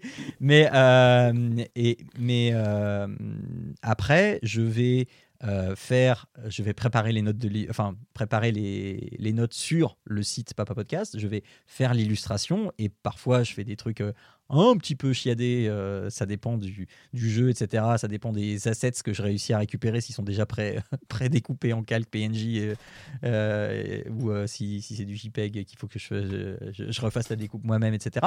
Bref, euh, que, je mette ça sur le site, sur le Patreon, que je mette ça sur Ocha, que euh, je prépare les publications Facebook, euh, Twitter et Instagram, que je fasse la transcription pour l'extrait que je mets sur les réseaux sociaux. Bref, c'est très très et, que je, m'occupe aussi du Discord. C'est énormément de temps et théoriquement, je finis ça. Euh, je finis ça euh, bah, le soir, euh, parfois même après manger à 21h, 21h30. euh, voilà. Donc on s'imagine pas. Là, il est 16h, donc on va finir vers 17h, un petit, peut-être un petit peu avant. Et j'en ai, je sais que j'en ai pour jusque presque 21h, quoi, pour, pour faire tout ça après.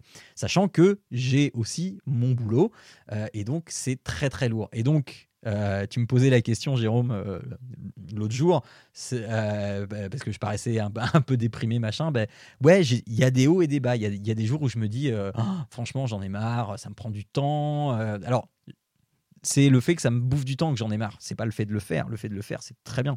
Mais le fait que ça me prenne du temps, c'est- lourd. Et, et là, je vois. le mois dernier, en fait, j'ai passé énormément de temps sur le boulot. Euh, en, délaissant, euh, le, en délaissant un peu la préparation du podcast parce qu'il n'y avait pas énormément d'actualité. Euh, et j'ai j'ai vu, en fait, ce, ce mois-là qui est passé, j'ai vu à quel point c'était plus facile de faire mon activité professionnelle en ne m'occupant pas du podcast parce que bah, c'est une veille aussi à faire quotidiennement ou hebdomadairement selon le temps que j'ai. Et donc voilà, c'est vraiment on s'imagine pas qu'il y ait autant de travail derrière. Et encore, je trouve que au niveau travail qu'il y a derrière, j'aimerais que j'aimerais en faire beaucoup plus. Euh, pour moi, je suis au minimum acceptable du travail à fournir derrière. Alors peut-être que vous, de l'autre côté, vous, trouvez que c'est déjà très bien comme ça et qu'il n'y a rien à rajouter, euh, etc. Moi, j'ai ce sentiment que je pourrais faire bien plus, mais il y a une composante temps énorme euh, qui me manque et euh, j'aimerais avoir cette composante temps. Or, je ne l'ai pas. Alors, je ne dis pas que je ne veux plus d'enfants et que euh, je vais les mettre au congélateur parce que comme ça, ça va les vendre sur le temps. marché. Voilà, exactement. non, non, non. C'est, je, je regrette pas du tout d'avoir eu ces, ces, ces deux enfants, mais c'est, je dois composer avec ce que j'ai et je sais que euh, jusqu'à ce que le, le- le petit euh, ait 6 ans à peu près. Euh, ça, va être encore compliqué de, euh, de faire, d'avoir le niveau d'exigence que je veux avoir pour, pour faire cette émission-là. Maintenant, euh, après, on va avoir aussi, là, là pour l'instant, aussi financièrement, il faut quand même qu'on fasse attention parce que, bah, on en parlait la dernière fois, voilà, on, on a contracté un autre prêt pour la voiture et, et voilà, donc, mais on a presque fini de payer la maison. Donc d'ici un an, deux ans, euh, on va être euh, beaucoup plus euh, libéré financièrement parce qu'on n'aura plus de prêts. Enfin, j'ose espérer qu'on aura remboursé tous les prêts, enfin les deux prêts qu'on a. Et donc ça va, enfin pareil, ça aussi, ça va changer des choses. Je vais peut-être pouvoir me mettre à temps partiel. Je vais, enfin voilà, moi je rêve, je rêve d'être à temps partiel, euh, typiquement à mi-temps. Euh, pour pouvoir euh, euh, faire de ce podcast un travail à mi-temps. Maintenant, voilà, c'est ce travail à mi-temps, il faut qu'il soit rémunéré par suffisamment de gens. Donc, je suis pas en train de vous prendre en otage ou quoi que ce soit. Vous qui écoutez cette émission, vous faites ce que vous Mais voulez. vous. Mais si Non. Mais si Allez sur Patreon Donnez des sous Donnez des sous Donc voilà, mais c'est malheureusement l'argent étant le nerf de la guerre. Euh, voilà, c'est ça. Mais euh, donc des fois j'ai envie d'arrêter, des fois ça va moyen, des fois euh, je me dis ah oui faut que je fasse ça et puis je commence à faire un truc et puis un autre truc et puis un autre truc et puis et puis je commence à dire ah il faut que je refasse le Discord et puis machin. Bref, donc c'est les montagnes russes. Hein, c'est mais voilà, mais c'est toujours hyper motivant. Euh, et donc je sais pas si euh, si vous, du côté euh, auditeur vous le ressentez, vous le ressentez pas, machin. Moi j'ai pas de retour de ça. Ça aussi c'est quelque chose qui me frustre un petit peu. C'est parce que je sais très bien que je m'adresse à des gens qui n'ont pas forcément le temps, puisque c'est le, le la balle dans le pied que je me tire de cette émission, c'est de m'adresser à des gens qui n'ont pas le temps. Donc je sais que le feedback il est parfois difficile, mais mais voilà. Ap- ap- après, c'est le jeu, ma pauvre Lucette, et, voilà. Alors, je, parle beaucoup là, mais euh, vous, vous, de votre côté, en tant que co-animateur, euh, j'ai jamais eu. euh, j'ai jamais eu votre ressenti quant à Arnaud se lever à 8 heures quand même c'est pas trop dur tous- les mois machin enfin et- etc il n'y a pas des moments où tu as un coup de mou il n'y a pas des moments où tu te dis ah merde je voulais faire ça etc enfin parce que je le Non, je- c'est plus euh, justement, c'est en, en mettant en perspective, c'est que moi, du coup, je, je, je- je viens en touriste, on, on- on s'accorde. Euh, la seule chose que je fais, c'est je lis les, les, les, les, les notes de l'émission la veille ou le matin, ou dépendamment quand j'ai le temps, vite fait. Euh, et après, je me pointe et je cause. Ça va, je suis pas trop à plaindre. Euh, venir euh, me réveiller euh, un mois, enfin, dire, un matin par mois plus tôt, c'est pas non plus dramatique, sachant que j'ai des enfants et je me lève peut-être tôt aussi là, dans la semaine. Donc, enfin, c'est pas, je, je le vis plus comme, tu sais, il, est important que, que je- ne serait-ce que de, de te soutenir et puis d'être là. Donc, moi, je suis plus en mode. c'est notre petit rendez-vous c'est ça, petit, euh, petit rendez-vous amoureux euh, de, discussion. Euh, donc non, je, pense plus, pour moi, je, le vois plus comme, comme un, loisir finalement, parce que, que tu, que, tu m'octroies de pouvoir discuter sur des sujets, de me tenir au courant, parce qu'au final, comme nos auditeurs, moi je découvre les lots de l'émission presque juste avant, donc ça me permet de voir un peu de, de, de quoi on va causer et puis de découvrir des choses. Parce que, comme on, on le sait tous, plus j'écoute pas les podcasts, presque pas. Euh, je Ouais, tu t'y es mis me, quand même un peu. me renseigne pas forcément à, à tout ce qui est la tech, etc. Je, je- je peux lire euh, les actualités classiques, euh, le, Le Monde, la Presse Plus ici, puis euh, NBC News, puis ça, ça s'arrête à peu près ça. Donc, euh, euh, je me tiens au courant des, des- des, euh, de l'actualité du monde, mais pas spécifiquement sur la tech. Donc, euh, au contraire, là, ce que j'en discutais avec ma femme hier soir, là, justement, de, de la news avec la, la proprioception, là, et puis le, le- le casque Ouais. de réalité virtuelle sur les enfants, et je trouvais ça ultra intéressant. C'est vraiment des choses dont, dont les gens doivent, à mon avis, connaître. Et puis, c'est justement, on arrive sur des nouvelles technologies, des nouveaux développements, des choses. Et, et je pense que nos discussions sont, sont assez intéressantes. Et puis, moi, m'enrich- m'enrichissent dans tous les cas. Donc, euh, moi, je suis plutôt à, à- plutôt à vouloir te remercier euh, de me permettre de faire ça. Parce que personnellement, je n'ai pas l'impression de faire énormément d'efforts euh, à faire quoi que ce soit. Donc, euh, c'est plus un, pl- un plaisir et, et un, un loisir d'être là avec toi. Donc, euh, voilà, c'est à peu près ça. Mmh. Ben, merci et Jérôme? Bien de rien. Bah, moi, c'est- moi, c'est un peu biaisé parce que je suis pas là depuis très très longtemps. Donc, euh, Bah oui, mais quand même. Eh, c'est eh, c'est- vrai qu'en presque un off- an, hein. Ouais, c'est vrai que ça fait presque un an déjà.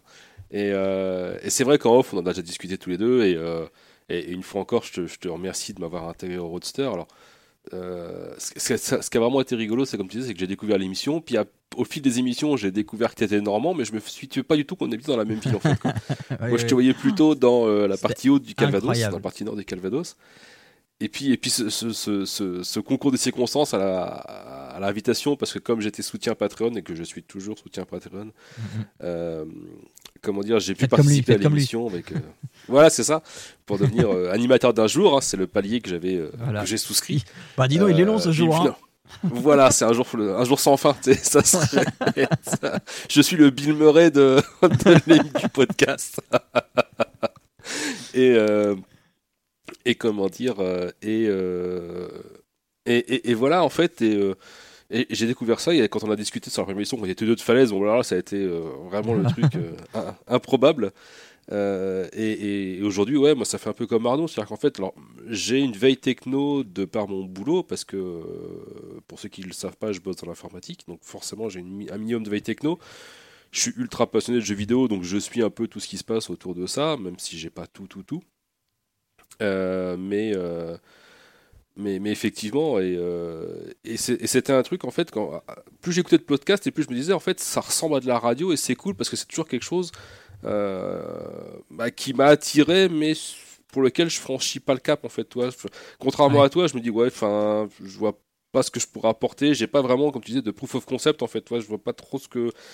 Et là, le fait de faire ça, en fait, quand on l'a fait ensemble la première fois avec, euh, avec Arnaud sur les premières émissions, j'ai trouvé ça ultra cool. C'est ce que je t'ai dit, enfin, c'est ce que je vous ai dit à tous les deux aussitôt, que c'était vraiment un exercice, un, exercice génial. Et, euh, et que peu de temps après, tu me proposes d'intégrer. Alors là, c'était euh, juste euh, inespéré, entre guillemets. Donc c'est vraiment, vraiment cool.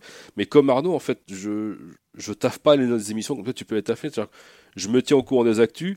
Je propose deux, trois trucs, un coup de temps en temps, mais pour moi, ça me paraît vraiment pas grand chose par rapport au reste de ce que tu fais toi comme veille de ton côté. Ouais. Euh, mais, euh, mais non, non, j'ai pas l'impression. Après, c'est ce que je te disais en, en off. hein, si moi je peux aider d'une autre manière, mais ça, c'est dans notre tambouille interne, c'est avec plaisir. Faut surtout pas hésiter à me demander. Euh, mais, mais non, non, mer- merci à toi de, de- de- de nous permettre à, à tous les deux, et je parle aussi pour Arnaud, d'être là et de participer à l'émission et de, de faire ça tous les mois. En fait, c'est, Ah. moi je trouve ça ultra cool. C'est vraiment une, un- une bouffée d'air et un truc euh, auquel j'aurais pas pu aspirer tout seul de toute façon. Donc c'est vraiment vraiment Ah cool et merci beaucoup pour ça. Quoi. Bon, bah. Eh bien, merci à vous, parce que sans vous, je, je ne serais rien non plus. Euh, Oh, c'est mignon, c'est beau. Gros câlin Euh, Bon, euh, je crois qu'on a fait un petit peu le tour hein, de, de, de ces 8 ans et, euh, et, et que j'espère qu'on fera encore euh, au moins 8 ans. Enfin, que, au moins que cette émission dure, dure 8 ans euh, et, et, et- et voire plus encore, qu'on aille jusqu'à Papy à quoi tu joues, ce qui serait vraiment très drôle. Et, Ça serait très marrant, en effet. Ah ouais, j'adorerais faire Papy à quoi tu joues. C'est, ça serait vraiment Ça, très, ça, ça, franchement chouette, ouais. ah ouais, ouais. Enfin bon, C'est c'est- seul, seul euh, l'avenir nous le dira. Et peut-être que si un jour on fait Papy, à quoi tu joues, c'est peut-être ce, ce petit élément déclencheur qui fera qu'on passera de, euh, de euh, euh, podcast, euh, de, de petits podcasts à podcast mondialement connu. C'est ça. Parce que. Bah, a priori, si on est papy, on aura peut-être du temps. Oui. aussi. C'est vrai. C'est On faire des quotidiennes, euh, peut-être. Pourrai enfin faire ma matinale. Mais, euh, mais enfin, en attendant, 8 ans, ça, ça, fait- ça reste quand même long et pas long en même temps. Je trouve ça, enfin, Ouais. c'est passé vraiment euh, très très Ouais. rapidement. C'est- on a, avec le recul, j'ai du mal à, à me dire que ça fait déjà 8 ans. Bah oui, on est des comme darons ça, du podcast. J'ai, du mal à croire que, que ça fait euh, presque 7 ans que je suis au Canada. Parce que c'est ça, en fait, on a commencé, j'étais en France. Ouais, oui, c'est vrai, bah, je vrai. pars au Canada. Euh, on fait comment? Bon, on s'arrange. Bon, bah écoute, on s'arrange. et, euh, et c'est vrai que euh, c'est surprenant. Donc, donc, euh, non, au final, c'est ouais, que du bonheur, je dirais. Et puis encore un grand merci, du coup, euh, bah, de, de Bah, faire écoute. tout ça pour nous. Ah, et alors, c'est- ce qu'il y a de, de drôle aussi, c'est euh, parce que je reparlais de, enfin, je parlais de réécouter les émissions, euh, les émissions précédentes, et puis, au, bout- enfin, au bout d'un moment, donc on a commencé à, à diffuser sur Twitch. hein, je crois que c'était vers vers l'émission 40 ou 50. Euh, on a commencé euh, à diffuser sur Twitch, et ce qui est très drôle aussi, c'est de regarder ces émissions parce que bah, j'ai vieilli. Et du coup, euh, l'évolution aussi physique.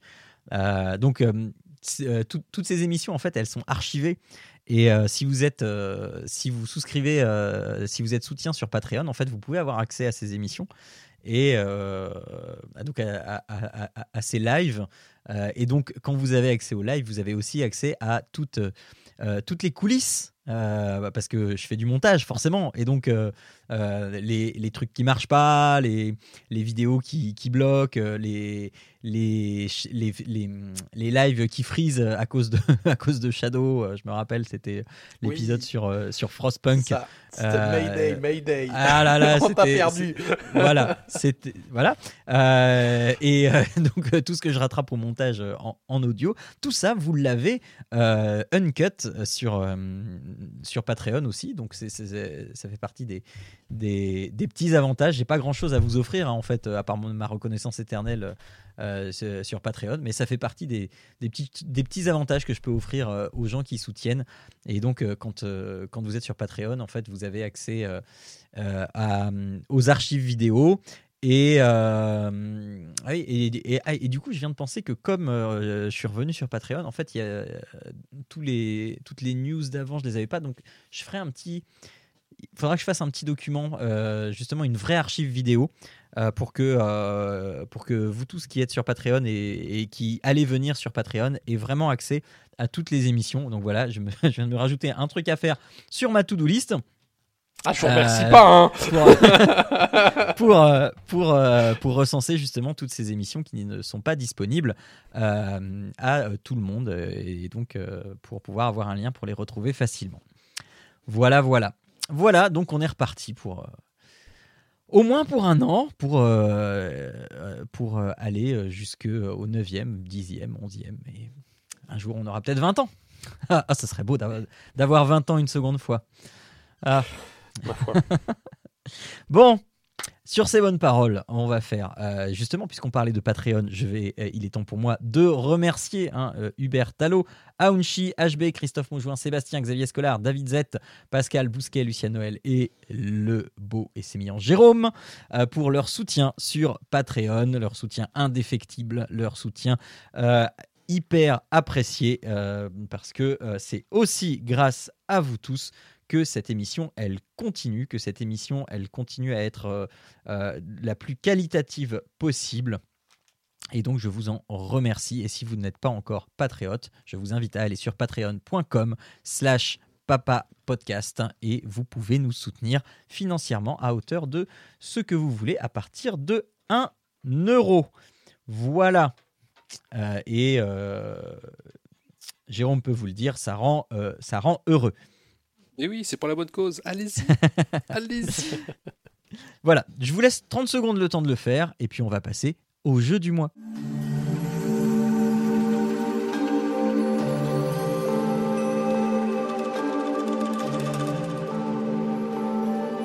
Alors, le jeu du mois aujourd'hui, commençons par, par Arnaud. Arnaud, Arnaud, tu vas nous parler d'un jeu euh, du studio Ghibli. Enfin, qui a été fait Euh, en collaboration avec le studio Ghibli. C'est ça. Et euh, donc, c'est Kena Bridge of Spirits. Euh, alors, déjà, Jérôme, si à un moment tu vas te dire compléter ou n'importe quoi, n'hésite pas, hein, euh, vu qu'a priori tu as commencé aussi le jeu. Euh, Ouais, ouais, mais j'ai vraiment très peu joué, donc euh, vas-y. Moi, je, suis arrivé, je suis arrivé jusqu'au bout et, et puis ça a été pas forcément si simple. Il a fallu s'acharner à certains endroits. Kena Bridge of Spirits, euh, c'est un jeu euh, à la troisième personne et ça raconte finalement l'histoire d'une jeune fille qui se trouve être une guide d'esprit qui aide finalement les esprits à aller dans le monde d'après et euh, s'en vient dans cette forêt euh, essayer de comprendre ce qui se passe et puis euh, finalement retirer la corruption et puis aider les esprits à, aller à l'étape d'après. Euh, c'est euh, artistiquement splendide. Euh, c'est en effet fait par, en collaboration avec Ghibli, mais pour moi c'est un peu un mash-up entre les, les- les dessins animés assez récents de, Disney comme les Moana, les, les euh, comment s'appelle, La Reine des, Neiges, etc. Et puis Alors, euh, tout- juste, juste, Moana, euh, chez nous, c'est Vaiana. hein. Je, précise parce que toi, tu es de l'autre côté de l'Atlantique. C'est ça. Donc, euh, bah, Vaiana alors, hein. et puis euh, La Reine des Neiges, etc.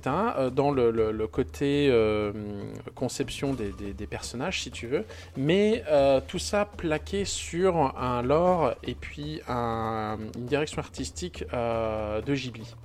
Et en fait, ça rend finalement un, jeu qui est de toute beauté d'un point de vue artistique, poétique. Euh, on embarque dans ce monde, euh, franchement, euh, assez facilement finalement. On, découvre cette personne, on découvre les mouvements via un léger tutoriel au début, et puis bah, finalement on découvre bah, le, lore qu'il y a. Donc on, va, découvrir ce dans le jeu appelle les rots, mais ça ressemble à des, euh, des noirs-roudes en fait. hein. Euh, c'est des petits esprits de la forêt, euh, assez, assez je dire grassouillet, mais tu sais, c'est des petites pattes, des toutes petites jambes et puis une grosse tête. Et ils sont tout mimi tout plein. À chaque fois qu'on en découvre un dans, le, dans, dans la nature, en fait, il, va faire des petites mimiques, il, va, il va se découvrir, etc. Et ça va être nos compagnons pour le restant de la- de- de l'aventure. Euh, je ne stresserai jamais à quel point ce jeu est beau. J'y ai joué sur une PS4, euh, sur un écran pas forcément 4K, et déjà, euh, c'était de toute beauté. J'ose même pas imaginer ce que ça peut donner sur une PS5 sur un écran qui vaut le coup.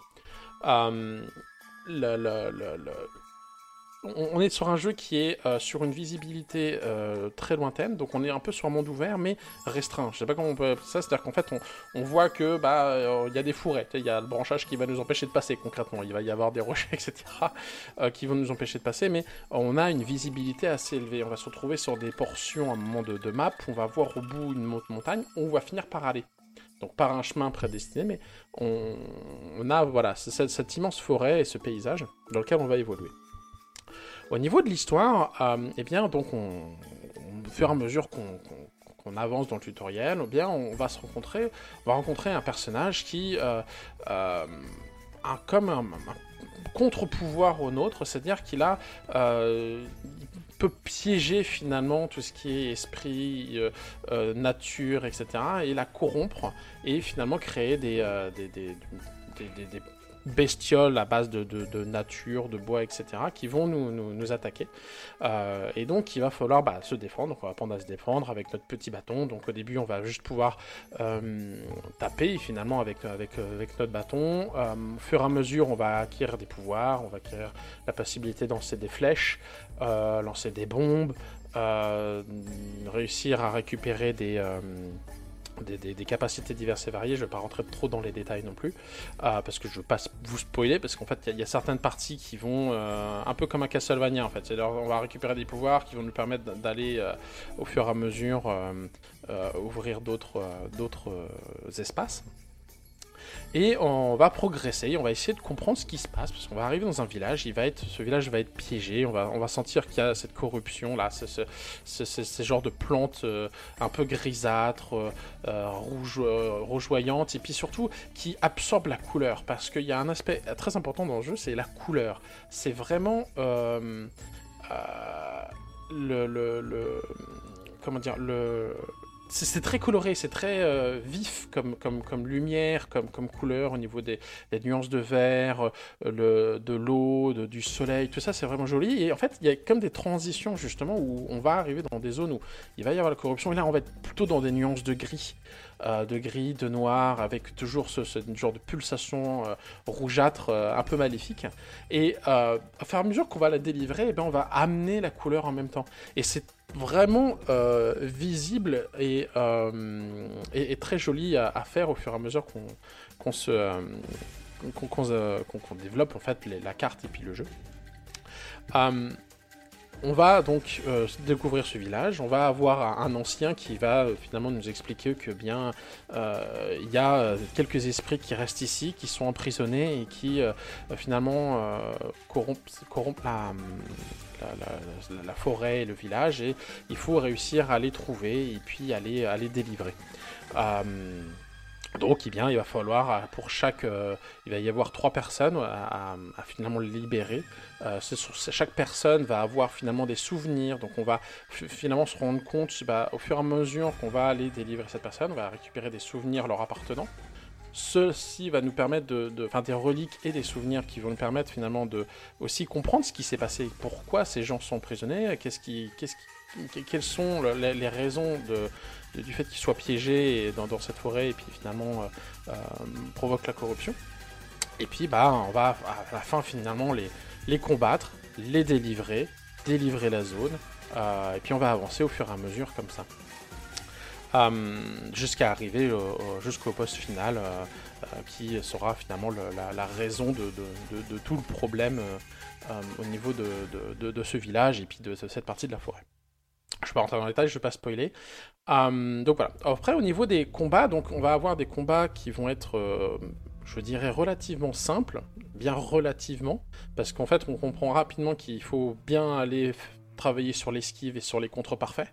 Euh, on peut pas y aller comme des brutes parce qu'en fait, chaque frappe fait mal.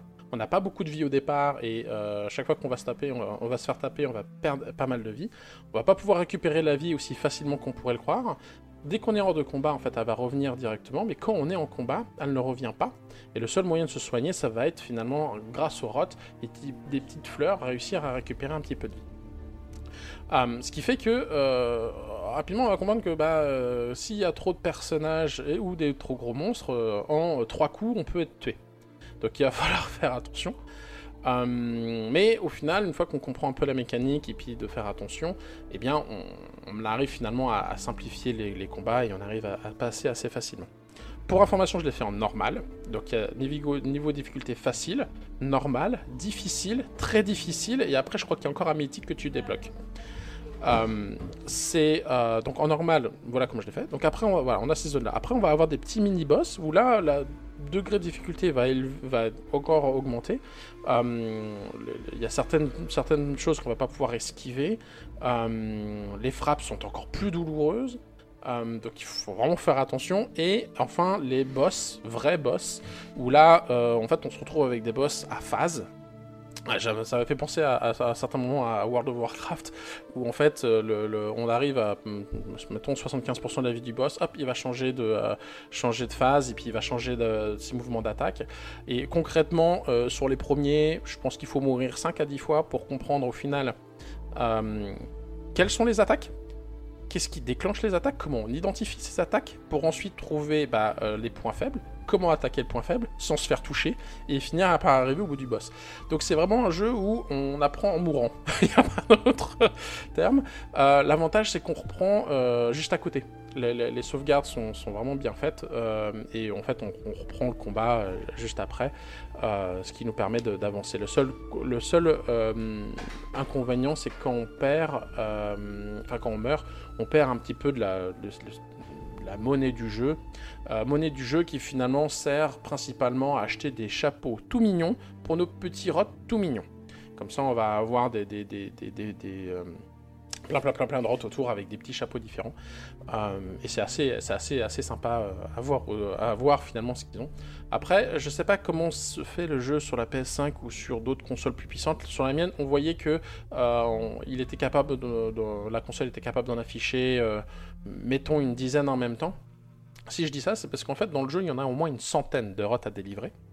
Et en fait, au plus on va avoir de rotes, au plus on va débloquer des pouvoirs, on va avoir des arbres de compétences euh, aussi qui vont nous permettre de euh, bah, récupérer des pouvoirs, euh, récupérer des pouvoirs liés aux rotes, etc. Et en fait, certaines capacités vont dépendre et des points d'évolution qu'on va récupérer, mais aussi du nombre de rotes qu'on aura découvert pour pouvoir débloquer certaines compétences.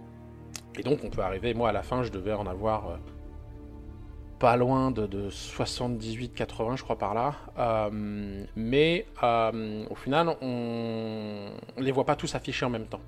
Par contre, chose marrante, c'est que quand on se déplace dans des zones qui ils sont libérées, eh bien, on va arriver, par exemple, près d'une, dans un cimetière ou des statues, eh bien, en fait, on va avoir nos rottes euh, popper et apparaître dans le décor aussi, en même temps que ceux qui sont à côté de nous. C'est vraiment bien fait pour l'interface, euh, finalement, entre euh, bah, le, graphisme du jeu, le décor du jeu, et puis finalement euh, notre action et puis la, découverte de, de ces petits esprits.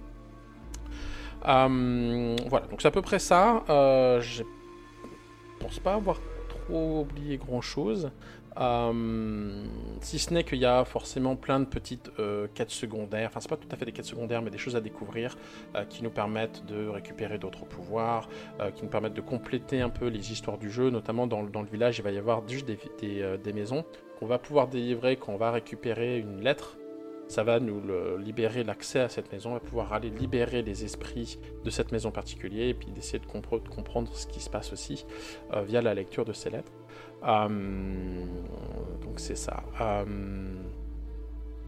il y a certains boss qui sont beaucoup plus simples que d'autres, euh, mais ça, vaut le coup de, euh, de finalement, bah, je veux pas dire de s'acharner, parce qu'on n'en est pas là, on, apprécie le jeu, mais d'avoir la volonté de continuer, de poursuivre jusqu'à abattre, parce que même si euh, au final. Certains boss sont vraiment difficiles. Certains, j'ai dû les reprendre à peut-être à 20 ou 30 fois avant de, réussir à les battre. Euh, ça, vaut le coup en fait. On est quand même fier finalement à chaque fois de, libérer, euh, enfin de, réussir déjà à, vaincre le jeu si je puis dire. Puis surtout après de, libérer l'esprit qu'on aura combattu.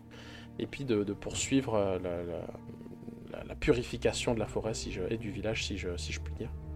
Donc voilà, c'est un, jeu qui est splendide. Euh, il est relativement, euh, la jouabilité est vraiment bonne. Euh, plusieurs fois, j'ai pu être frustré en disant euh, Mais non, mais c'est pas vrai, j'ai sauté avant qu'il me tape. Bon, c'est peut-être un peu aussi de mauvaise foi. Euh, je Non, c'est étonnant.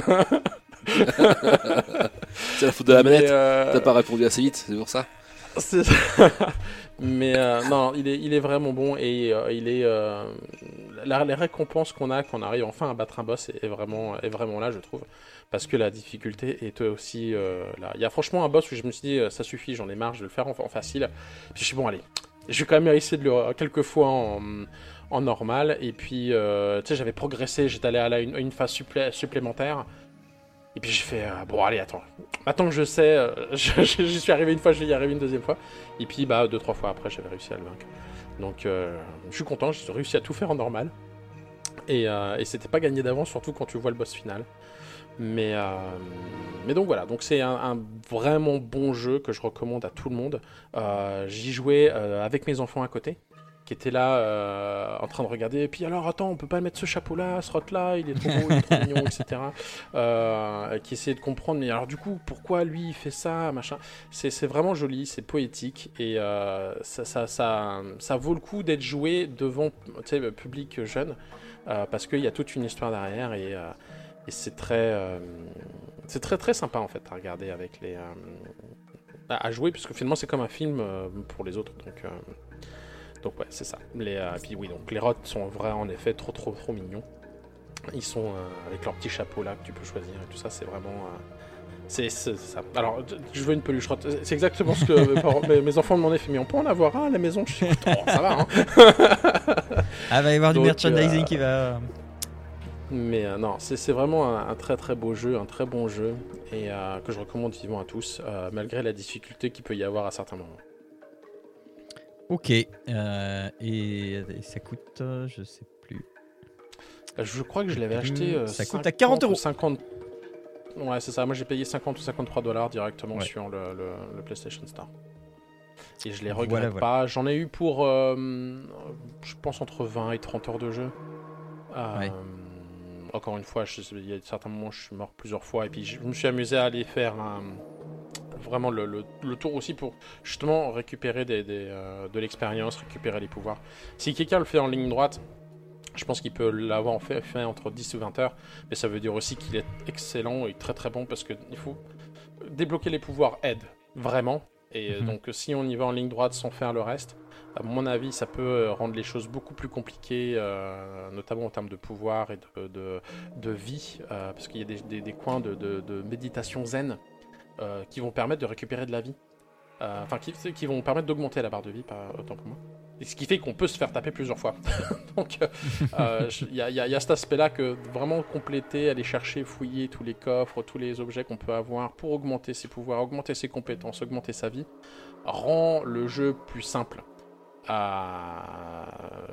Parce que sinon, enfin, déjà il est bien compliqué. Le faire en ligne droite sans avoir tout ça, euh, il faut vraiment être très très bon dans ces cas-là et pas se faire toucher une fois. Et, c'est vraiment pas simple. Mhm. Donc, euh, donc ouais. Ok, ok. Il n'y a pas de choses qui font peur? Non, non, bah en fait ça, ça peut faire peur, mais ça fait peur euh, mignon. Je sais pas comment dire ça.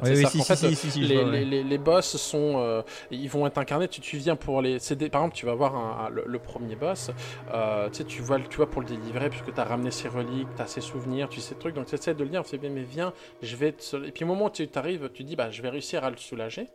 En fait, il y a la corruption qui s'empare de lui. Du coup, il, se déforme un peu parce qu'il y a, il y a la corruption qui vient. Le truc, ça devient un monstre de bois. Euh, et puis, bah, il, il t'attaque. Donc, tu sais, ça peut faire peur parce qu'en plus, tu sais, c'est- ça, ça, ça sombrit d'un coup. Ouais. ça- la- les couleurs disparaissent, ça devient grisâtre. Et puis, euh, donc, c'est là où tu te dis, oula, tu sais, ça peut faire peur, mais c'est pas effrayant dans le sens, euh, tu sais, horreur. C'est vraiment juste euh, impressionnant.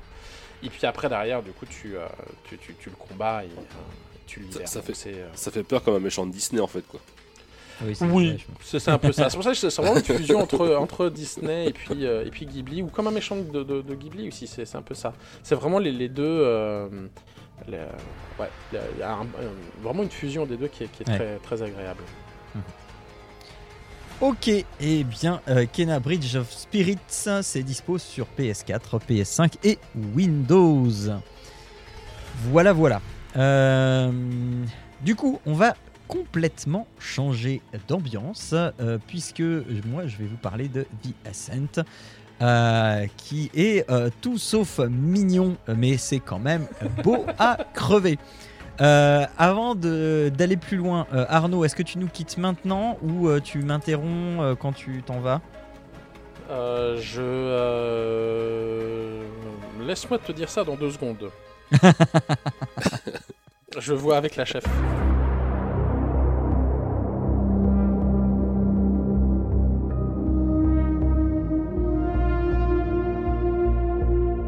Euh, donc, euh, d'après la chef, je peux rester jusqu'à 11h10. Donc, euh, je pense que tu as le temps D'accord. de présenter le jeu. Je partirai. Ok, donc The Ascent. The Ascent, en fait, c'est un jeu que personne ou peu avait vu venir, et donc comme je l'ai dit, qui est, qui est beau, mais vraiment, vraiment très très beau. Euh, c'est un jeu d'un petit studio euh, nordique. Euh, je sais plus si c'est des Hollandais, des Norvégiens. Euh, et, euh, et en fait, c'est un jeu très très surprenant. Ce jeu, il a tout pour me déplaire. Euh, à savoir, c'est un jeu d'action hyper nerveux euh, qui, dont, enfin, on, passe le plus clair de son temps à tirer sur des trucs, à mourir, à recommencer parce que c'est difficile, etc. Bref, rien pour me plaire. Et je suis là aujourd'hui à vous en parler. C'est incompréhensible parce que ce jeu, je l'aime mais vraiment beaucoup. Euh, il m'a surpris comme beaucoup beaucoup de gens. Euh, donc euh, vous qui, aimez un peu les, les Diablo-like, les ambiances cy- cyberpunk, euh, les, les et encore il n'y a même pas besoin d'aimer les fusils, Euh, mais euh, les, Diablo, les, Diablo-like et les ambiances cyberpunk, eh bien c'est bon, ça vous suffit, vous allez être servi.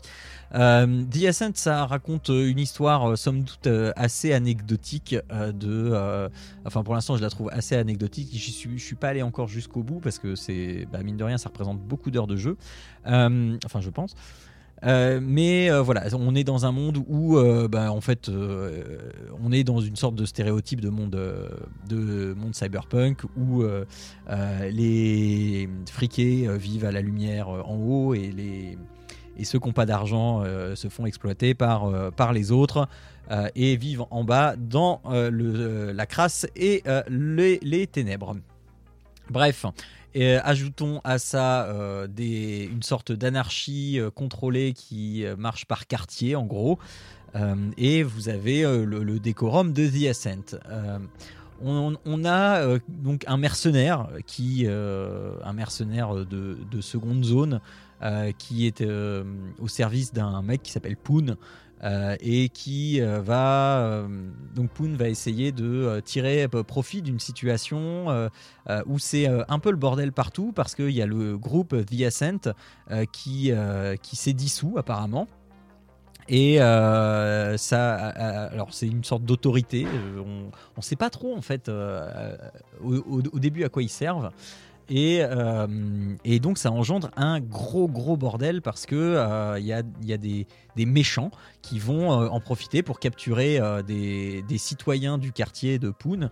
Et donc Poon il va essayer de, les récupérer et euh, donc il fait appel à moi pour, régler la situation.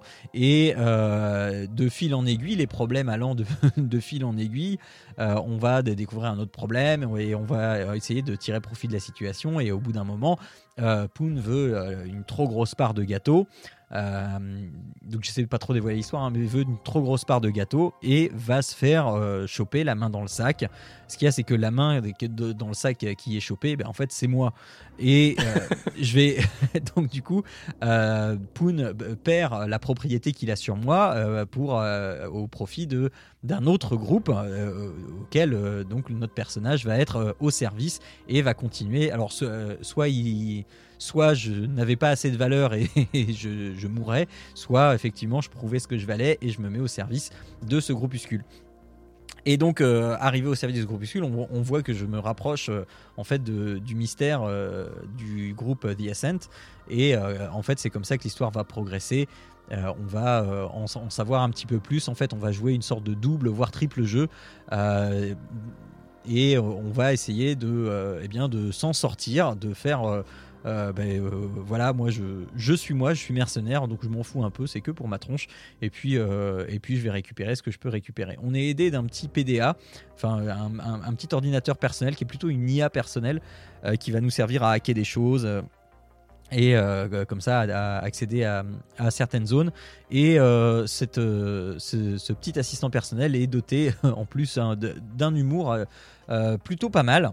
Et ce qui rend le truc euh, assez agréable. Euh, parce que on est, euh, je le redis, hein, dans une ambiance très sombre. C'est- crasseux, c'est les égouts, c'est enfin, le bazar partout. Il y, a, y a peu de, y a peu de- d'en- d'environnements qui nous inspirent confiance et dans lequel on se dit ah on est bien là. Néanmoins, ces environnements, ils sont, enfin, ils sont vraiment très très beaux dans le sens où ça fourmille de détails partout. Euh, on a euh, un monde hyper cohérent euh, et qui, chose rare dans ce type de jeu, s'étale aussi sur la verticalité. Normalement, dans un Diablo-like, on a une grande map, on se balade sur la map, on est en 3D isométrique là, et puis, et puis vas-y, pam pam boum boum, et voilà. Euh, là, euh, là, on a effectivement ce, système-là, mais le jeu va s'autoriser des cinématiques, des cutscenes, euh, et même des mouvements de caméra à l'intérieur du jeu, sans jamais sortir du moteur du jeu en fait. Tout est, tout est déjà dans le moteur du jeu. Parce que on, a, aurait tendance à penser que la facilité de développer ce genre de truc là, c'est que eh bien, on va afficher que ce qui a besoin d'être affiché. Euh, et il n'y a pas besoin de générer euh, tout ce décor euh, autour, etc. Tant que c'est pas affiché, bah, eh ben non, mon, non, mon bon monsieur. là, on a toute un- un- une représentation de, cet espace qui est hyper cohérent et la caméra qui peut tourner à n'importe quel moment, alors pas de manière volontaire, mais qui peut accompagner ton personnage à la manière, enfin, d'une manière très cinématique. Et c'est vraiment très très plaisant. Y jouer en 4K, c'est quasiment une obligation. C'est tellement euh, dans les petits détails, c'est tellement, il y a plein de trucs partout, il y a plein, c'est vraiment à tomber par terre parce que euh, autant la diversité des, des décors que leurs détails, que euh, les, effets de particules, que tout ça, mais enfin c'est d'une richesse absolument folle. C'est ce qui fait que tu peux même trouver ton plaisir dans The rien qu'en te baladant, euh, en, fouillant les décors, en regardant à quel point cette, cette euh, représentation, euh, qui peut, un, qui peut un, peu faire référence à un mélange entre du Blade Runner, du Neo Tokyo dans Akira, enfin ces références-là du- d'un futur technologique un peu crade.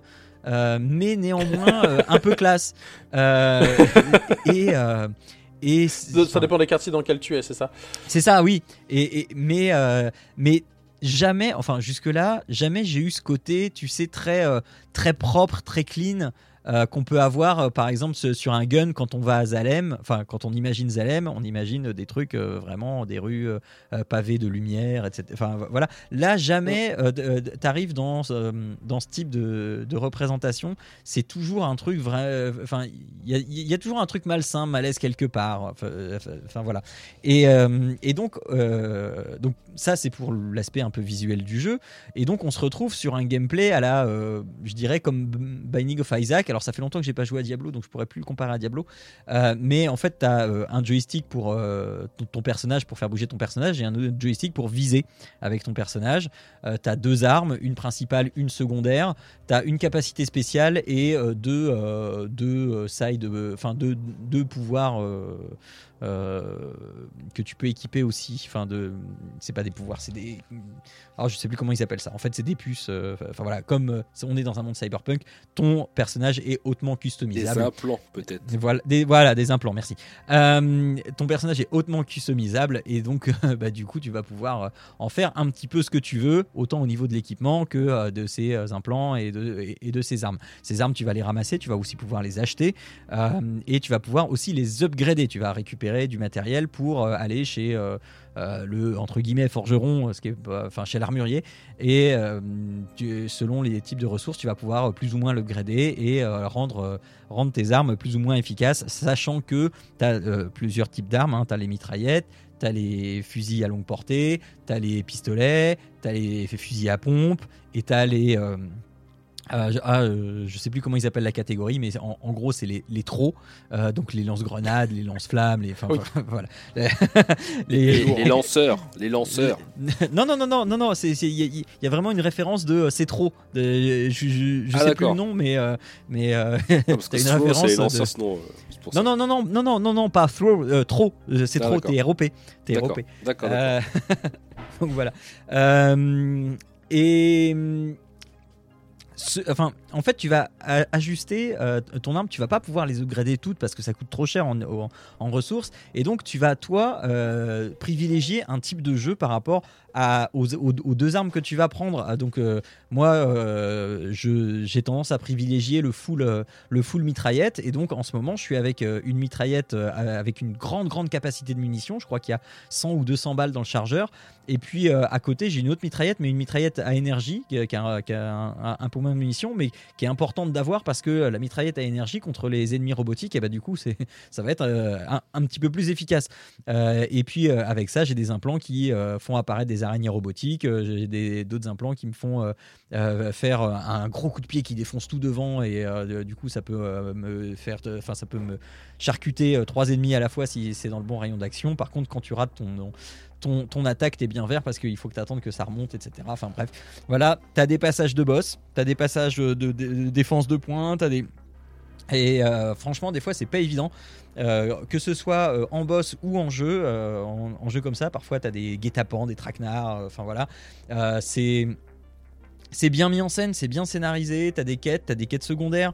Euh, les quêtes secondaires, elles sont vraiment secondaires, c'est-à-dire que euh, tu, tu peux les prendre et, et- puis euh, tu les oublies complètement. Et puis à un moment, tu vas arriver, tu fais Ah tiens, il y a un truc. Ah mais oui, mais je devais faire ça. Et, enfin voilà. Ce que je reproche un peu au système de quêtes, c'est que tu peux pas en suivre plus d'une seule à la fois. Ça aurait été bien de pouvoir en suivre au moins la principale et, la, et une secondaire. Là, tu peux en suivre qu'une seule à la fois si jamais tu décides de l'afficher sur ta carte.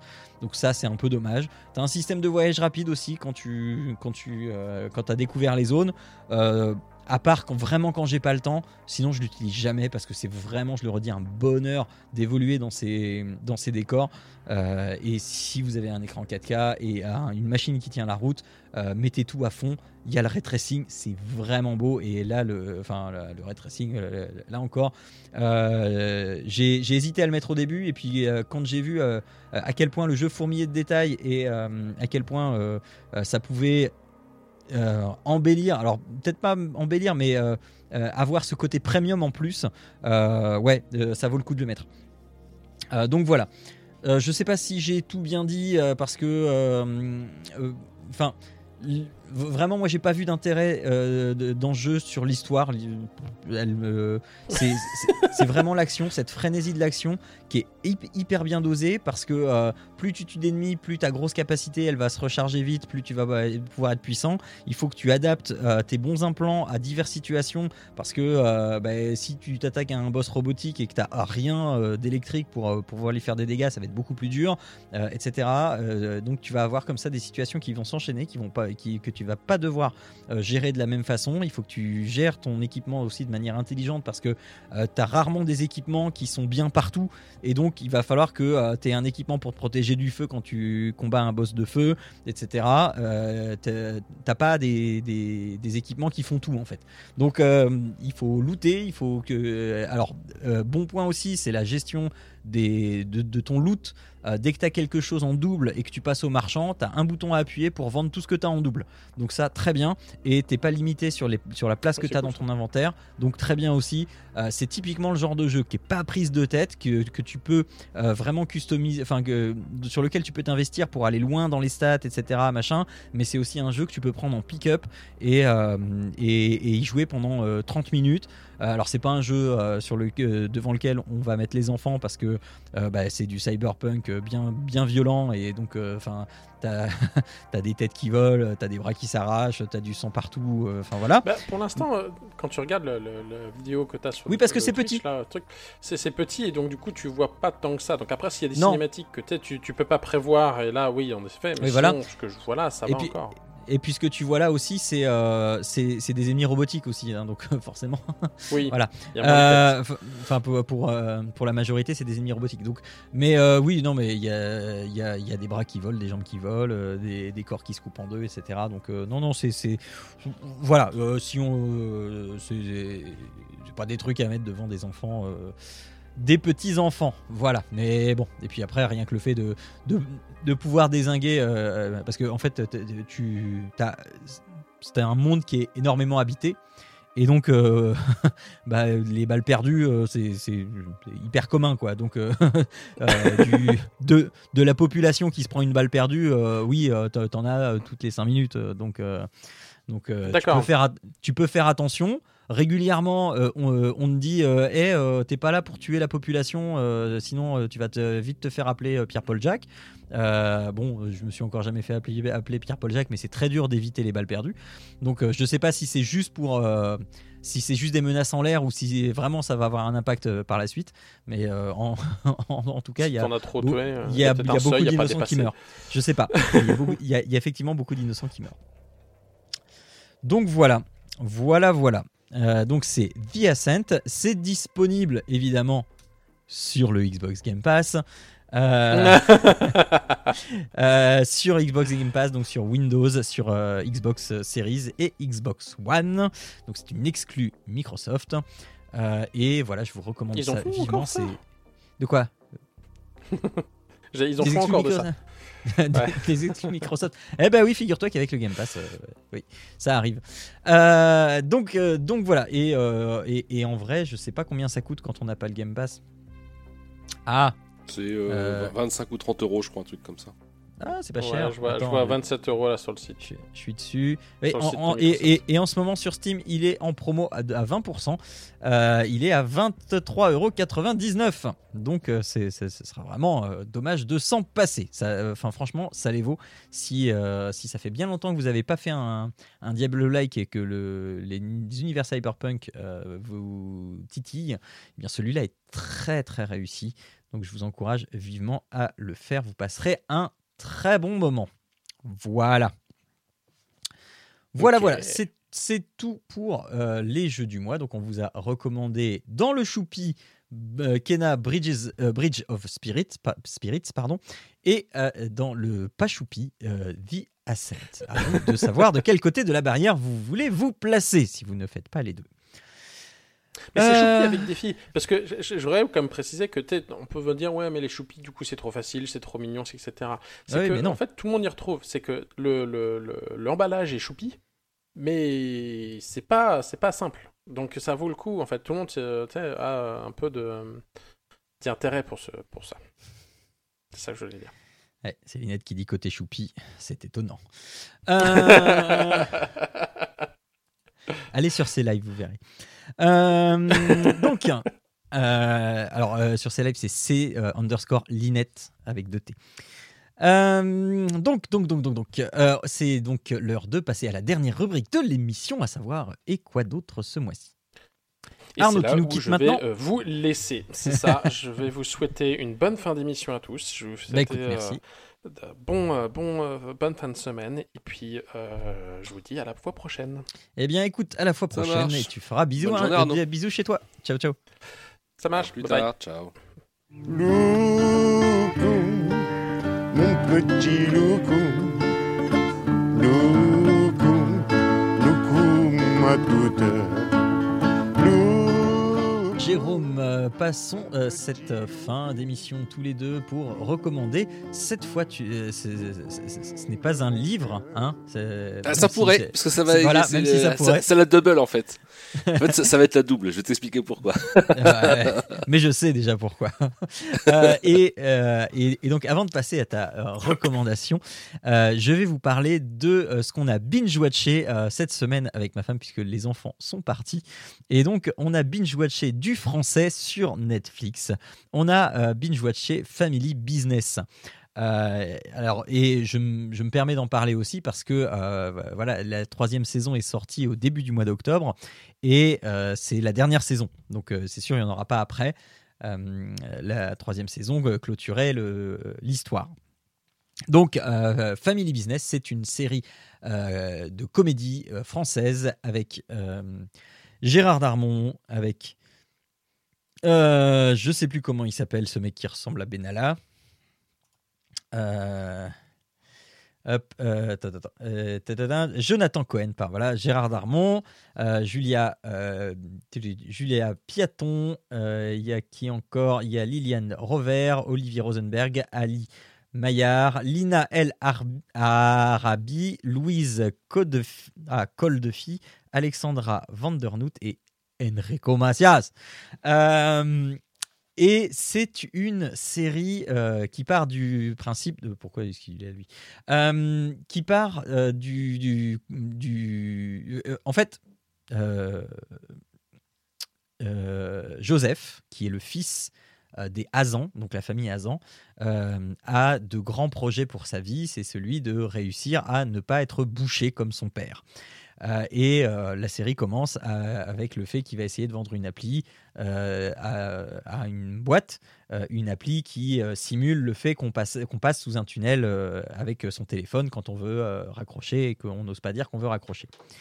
Euh, il se foire euh, totalement et du coup va se retrouver euh, un petit peu forcé à euh, se rendre à l'évidence que euh, ben, il va devoir hériter de la boucherie de son père, son père qui est joué par Gérard Darmon. Et donc Joseph, c'est Jonathan Cohen. Euh, et euh, un concours de circonstances fait que euh, les... Joseph pense, enfin Joseph a la certitude avec son ami Olivier, parce qu'ils ont été rencardés par quelqu'un, que la- le cannabis va être légalisé dans trois mois. Euh, parce que ce quelqu'un qui les a rencardés, c'est la fille du ministre de la Santé. Et donc, ils vont essayer de, euh, de devancer euh, le marché en faisant, en, étant prêt à ouvrir une, un, un commerce de vente de cannabis. Euh, pour, euh, pour être prêt dans les trois mois euh, où le cannabis va être légalisé. Et donc, on va suivre comme ça l'histoire de cette famille, donc c'est-à-dire Joseph le fils, Or la fille, Gérard, non, Gérard Darmon, c'est, euh, je sais plus comment il s'appelle dans dans la série, enfin le père. Et euh, la grand-mère, euh, qui est Ludmilla, qui est une grand-mère absolument déjantée et formidable. Donc, euh, eux forment la famille Hazan et ils vont être euh, épaulés par leurs amis Olivier, Ali, Clémentine euh, et, euh, et la, petite copine de Joseph dont j'ai plus le nom. Euh, et donc ils vont être épaulés par tous ces gens-là pour pouvoir monter cette entreprise euh, de euh, culture de cannabis, de culture et de vente de cannabis. Vous vous doutez bien que si euh, on en parle, c'est que, enfin si on en parle comme ça, c'est que ça va pas se passer tout à fait comme prévu et que on va suivre tout au long des trois saisons l'histoire de l'histoire improbable de cette famille qui va se mettre effectivement à cultiver du cannabis des fois par choix, des fois par non choix euh, et pas forcément que du cannabis. C'est drôle, c'est très drôle. Euh, Il y a peu de, y a peu de temps mort. La troisième saison est vraiment très bien rythmée Euh, et il y euh, il y a des vannes absolument exceptionnelles.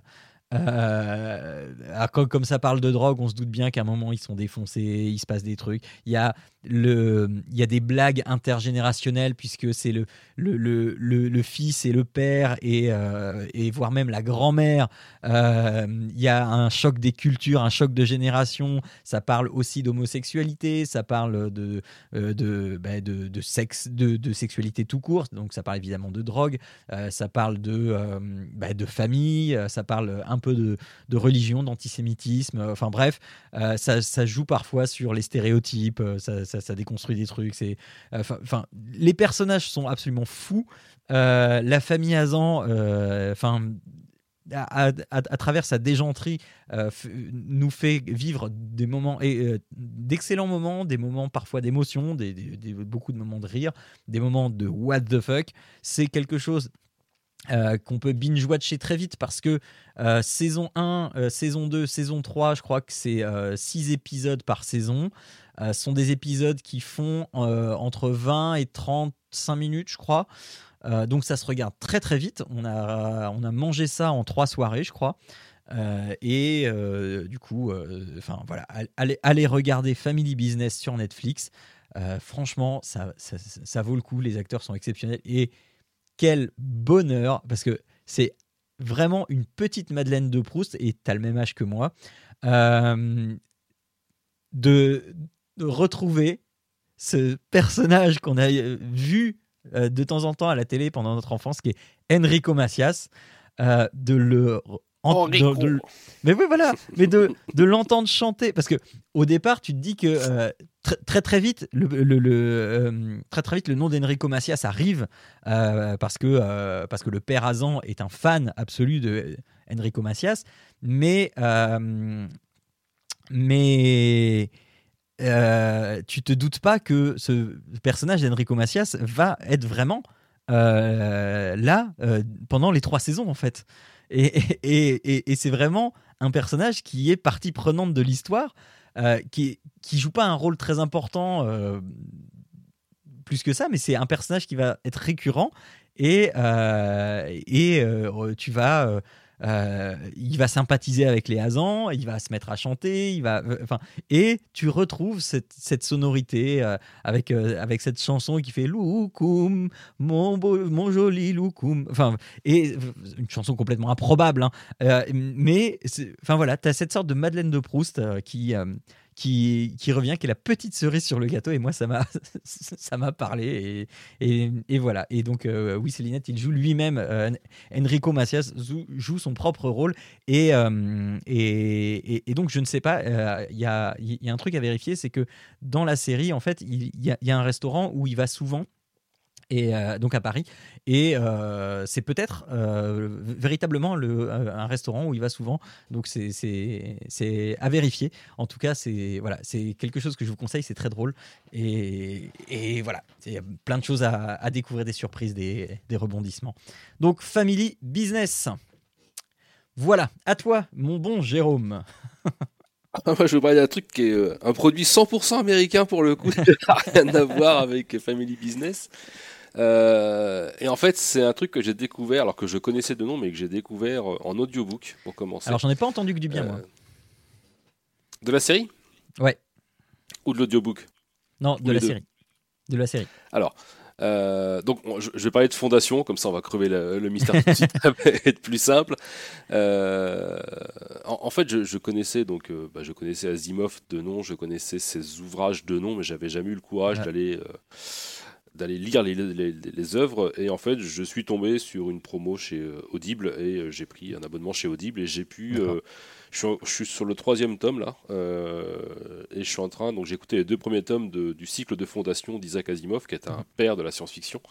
Voilà. Euh, Alors, juste, juste si vous connaissez pas Asimov, Asimov, c'est lui qui a fait les, les trois règles de la robotique. Donc, si vous avez vu iRo- iRobot, c'est les trois règles de, de l'intelligence artificielle de la robotique, en fait.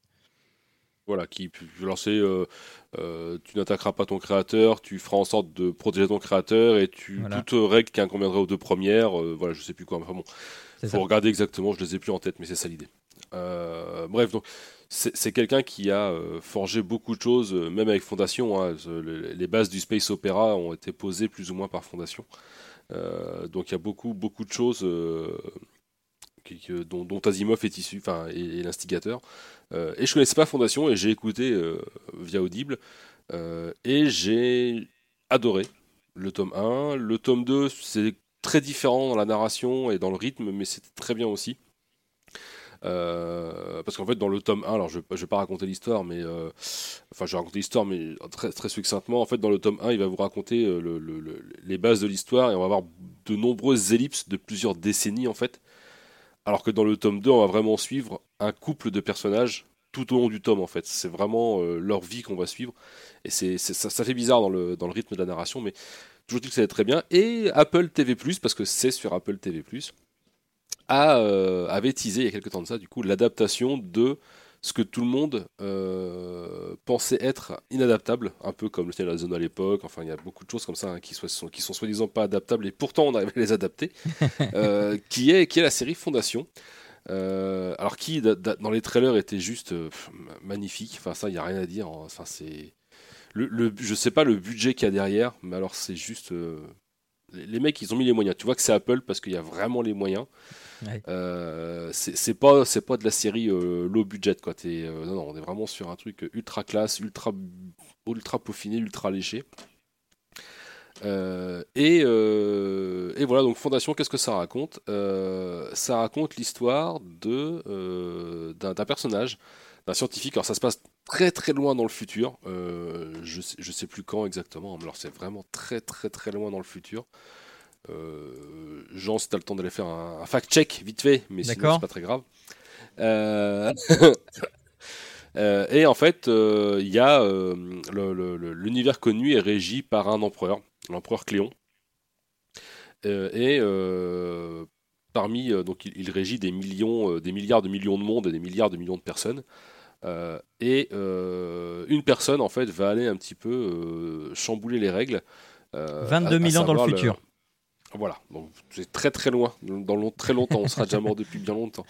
Euh, et un, prof- un professeur de, ma- de mathématiques, en fait, le professeur euh, Harry Seldon, euh, va utiliser ce qu'ils appellent la psychohistoire. Donc la psychohistoire, en fait, c'est une, science qui va permettre, avec des calculs mathématiques, des probabilités et l'analyse de ce que l'on connaît déjà, en fait, de...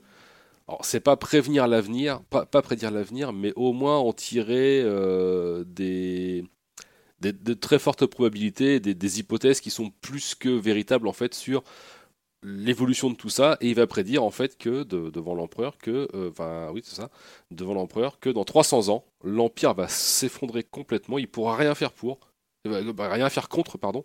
Il pourra pas aller à l'encontre de ça. Euh, l'empire va s'effondrer quoi qu'il arrive. Et que s'en suivra en fait euh, 30 000 ans de chaos et de destruction parce que la, la, la chute de l'Empire va entraîner en fait le- un retour en arrière en termes de science, en termes de connaissances de l'humanité, un retour aux sources, entre guillemets, une sorte de préhistoire. Et ça va durer 30 000 ans avant que l'humanité réatteigne une apogée technologique et, euh, culturelle. Euh, ça, c'est impossible. Il y a une seule solution qui permettrait en fait de réduire cette période de 30 000 ans à seulement 1000 ans. Euh, et en fait, cette solution, ça serait de rédiger ce qu'ils appellent euh, l'Encyclopédia Galactica, donc en fait une encyclopédie de toutes les connaissances et de tous les savoirs de l'humanité jusqu'à aujourd'hui en fait. Et ça, on passerait du coup de 30 000 ans de, chaos à simplement 1000 ans. Euh, mais pour ça, il va en fait, donc pas pour ça, mais le de- devant ces annonces-là, en fait, l'empereur ne veut pas l'entendre forcément, parce qu'on va dire bah non, c'est pas possible, vous vous moquez de nous, vous faites de la rébellion, machin là là. Et donc, euh, il va pas être tué parce que sinon, ça en ferait un martyr et euh, c'est pas très bien parce qu'il a quand même, des partisans. Euh, et donc, il va simplement être exilé avec un groupe de personnes que Harry Seldon aura choisi, un groupe de scientifiques, sur une planète aux confins de la galaxie qui s'appelle Terminus, pour y monter une fondation. Et cette fondation aura pour but justement de rédiger cette encyclopédia Galactica pour réduire justement euh, la période de chaos. Euh, donc ça c'est vraiment le tout début du premier bouquin. Euh, et, euh, et puis en fait après on va suivre les péripéties bah, de la fondation justement parce que facialement il va y avoir des rebondissements. Et en fait, alors je vais faire je vais expliquer après la série ce qui va, enfin la, série télé ce qui va, ce qui va di- différer. Donc en fait ils vont arriver sur Terminus, ils vont monter à la fondation, sauf que en fait il va y avoir des rebondissements. À savoir qu'au début, bah, les scientifiques vont vraiment s'atteler et, euh, se, comment dire, se contenir dans le rôle d'écrire l'encyclopédie. Sauf que l'univers autour d'eux continue d'avancer et l'Empire amorce son déclin en fait, inexorablement. Et ce qui va se passer, c'est que les mondes les plus éloignés du centre de la galaxie, où est passé, euh, où est la capitale, où est l'empereur, donc ça s'appelle la ville de Trantor, euh, vont se rebeller, vont vouloir prendre leur indépendance, remonter leur propre monarchie. Euh, alors toujours sous couvert d'être sous le joug de l'empire, mais en fait ils font un peu ce qu'ils veulent parce qu'ils sont tellement loin qu'au final c'est pas très grave. Et, euh, et en fait la fondation va devoir subir comme ça bah, les convoitises des- de ses voisins, de ses planètes voisines. Et euh, elle, va être, euh, elle va être confrontée à ce que l'auteur Isamov appelle les crises Seldon en fait. C'est-à-dire que rapidement dans le premier bouquin, on va être confronté à ces scientifiques qui veulent écrire le bouquin et une personne qui va être élue maire de la ville, donc un, côté plus politique, euh, qui doit gérer un petit peu le quotidien de la colonie pour que ça fonctionne, donc euh, le ravitaillement, la logistique, etc. Et pour juste écrire des, bouquins. Et en fait, lui, il voit que ça va pas bien tourner, et il y a une monarchie euh, pas très loin, les Anacréoniens, Anacréon, du coup, va dire euh, euh, bah, Vous êtes bien gentil, mais nous, on aimerait bien quand même euh, bah, s'accaparer les pouvoirs de la fondation, parce que vous avez un certain savoir, une certaine technologie que nous, on est en train de perdre du fait de notre éloignement et de notre, isolation. Et euh, le- les encyclopédistes vont dire bah non, non, l'Empire nous protège, donc on va être protégé par l'Empereur. Sauf que Harry Seldon dit non, l'Empereur, on est très loin, il nous a exilés, on n'a strictement rien à carrer de nous, il va falloir qu'on se débrouille tout seul. Et en fait, il y a une pièce spécifique sur un terminus où il y a un espèce d'hologramme qui apparaît. Et en fait, c'est Harry Seldon, parce qu'en fait, Harry Seldon est mort depuis quelques temps maintenant. Et euh, on le voit en hologramme, et il annonce tous les faits, en fait, parce que ça, là, ce que je vous annonce avec le maire, ça s'est passé 30 ans après l'exil. Euh, et en fait, il annonce tous les faits, tout ce qui s'est passé. Et il dit voilà, vous en êtes arrivé avec la fondation à un point où, en fait, simplement écrire le livre, ça suffira pas. Il va falloir faire un choix. Et il n'y a qu'un seul, qu'une seule réponse logique qui s'impose à vous. Mais en fait, il donne jamais la solution. Et c'est aux gens de trouver. Et tout ça, en fait, va mettre en exergue le fait qu'il avait raison dans son plan sur l'Empire va tomber, il va falloir écrire le bouquin pour que ce machin. Et en fait, tout ça, c'est trimé dans, enfin, c'est, c'est expliqué dans les histoires. Et j'ai vraiment trouvé ça génial à, suivre. Donc, je ne veux pas aller plus loin, euh, pas plus loin, mais en fait, il va y avoir une crise Seldon. Après, il va y avoir un autre truc qui va, euh, un autre mood qui va se mettre en place. euh, puis une deuxième crise Seldon, et puis un autre mood, et puis une troisième crise Seldon, et ainsi de suite, en fait. Quoi. Et ça, c'est pour les bouquins, donc je vous invite à les lire. Et après, Apple a, a- voulu adapter ça, et en fait, il y a eu beaucoup de, de- Alors, il y a eu des critiques très dithyrambiques sur la qualité de l'œuvre, sur le casting, sur euh, plein de choses, et c'est vrai que moi j'ai beaucoup aimé. Par contre, effectivement, je pense savoir pourquoi les gens ont eu euh, des mauvais échos de Fondation. C'est que ça prend énormément de liberté par rapport à l'œuvre originale. Mais quand je dis énormément de liberté, c'est vraiment énormément de liberté. Euh, alors à savoir que, par exemple, comment dire, dans l'œuvre originale d'Asimov, qui, date d'il y a quelques années maintenant, hein, c'est majoritairement des personnages masculins. C'est, euh, on le sait, c'est comme ça. Là, dans le film, euh, dans la série, pardon, un, des personnages clés, euh, c'est une jeune fille d'à peine 18 ans en fait. Alors, c'est pas dérangeant dans la compréhension de l'histoire, mais ça colle pas du tout au bouquin en fait, tu donc il y a ça. Il y a le, le, voyage vers Terminus qui correspond pas du tout à ce qu'il y a dans le bouquin. Enfin, il y a plein, plein, plein de choses. Euh, et euh, alors, pour répondre à Céline dans le chat qui dit qu'il y a beaucoup de coupes, il n'y a, il pas énormément de coupes, c'est juste que c'est c'est pas ultra fidèle au bouquin. Alors, la, saison 8 n'est toujours pas finie. hein. J'ai regardé les, trois épisodes que j'avais de retard, donc on a l'épisode 7 ou 8, je sais plus.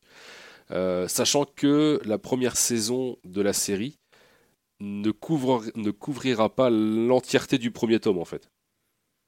Donc, ils vont. La première saison ne fera pas le premier tome complet. Donc là, on est en fait dans la série, ils, expliquent la première Chris Seldon, qui, dans les thématiques, est fidèle au bouquin, mais pas dans l'écriture en fait. Tu vois? Et euh, mal- malgré tout, ça reste fidèle parce que il faut savoir que la- la série est supervisée par la fille d'Asimov. Enfin, ou la petite fille d'Asimov en l'occurrence, je sais pas si c'est sa fille ou sa petite fille. Mais en fait, c'est elle qui donne son approbation sur euh, qui fait quoi et qui fait où. Donc, je dirais que moi, la série, elle me choque pas parce qu'on reste dans l'univers de Fondation. Par contre, effectivement, c'est pas vraiment les écrits d'Asimov parce que malgré tout, les écrits d'Asimov, même si moi je les ai adorés, ils sont vieillissants. Mhm. Euh, Il y a une façon de parler, il y a une façon de présenter les choses que on a déjà vu dans euh, des, des- trucs comme Star Wars, comme Star Trek, comme euh, des séries comme euh, Battlestar Galactica, comme dans The Expanse, comme dans... Il y a tout un univers de space opéra qui a inspiré beaucoup d'œuvres. Et en fait, aujourd'hui, s'ils avaient fait la même chose que ce qu'il y a dans le bouquin, on aurait dit ah bah ouais, c'est encore un low cost Star Wars. Et je comprends en fait qu'ils aient pris d'autres d'autres directions en fait. Mais malgré tout, moi je trouve que la série elle est vraiment bien. Elle est vraiment très qualitative. Les acteurs, franchement, ils sont bien choisis malgré la différence de euh, de ce personnage-là. Typiquement, pareil, Harry Seldon, on va voir. En fait, Harry Seldon, normalement, c'est le maire de la ville. C'est un, personnage qui a quand même une carrure importante. Là, dans la série, c'est pas du tout ça en fait. C'est une jeune afro-américaine qui est arrivée là, qui se retrouve à endosser un rôle, mais qui est pas celui de mère, qui est plutôt celui de protecteur. Enfin, c'est un peu bizarre. Mais ça marche en fait. Malgré tout, ça marche. Et je suis pas dépaysé du, du bouquin. Mais c'est vraiment deux choses différentes. Donc, si vous connaissez pas l'œuvre euh, écrite, c'est pas gênant. À la limite, je veux dire, c'est une très très bonne série de, space opéra et de science-fiction. Moi, j'ai beaucoup aimé. Euh, si vous connaissez le bouquin, bah ouais, faut être indulgent parce que ça correspond pas. C'est pas une adaptation fidèle du bouquin comme pourrait l'être un Hobbit ou un Seigneur des Anneaux qui malgré tout avait des coupes et des, trucs. Mais là, on est vraiment dans quelque chose de beaucoup beaucoup plus euh, beaucoup beaucoup plus tranché et beaucoup plus divergent en fait. Donc, euh, donc voilà, alors c'est des épisodes qui durent une cinquantaine de minutes, il y a un casting de ouf, je sais plus le nom, mais il y a, euh, il y a, il y a un casting assez, euh, assez 3 étoiles. Euh, comment il s'appelle? Je sais plus, peu importe. Si vous êtes abonné à Apple, bah, allez-y. Si vous n'êtes pas abonné à Apple, je suis sûr qu'il y a moyen de la regarder quand même. Donc, abonné Apple? Donc voilà. Ah ouais, je suis Apple, bah ouais, parce que j'ai un, Ah. j'ai un, j'ai un nouveau téléphone avec le taf et du coup j'ai le droit Ah d'avoir oui. un an gratos d'Apple TV+. Donc euh, j'en profite euh, allègrement. Euh, et je parlerai sûrement d'une autre série prochainement d'Apple TV+, qui est Si aussi.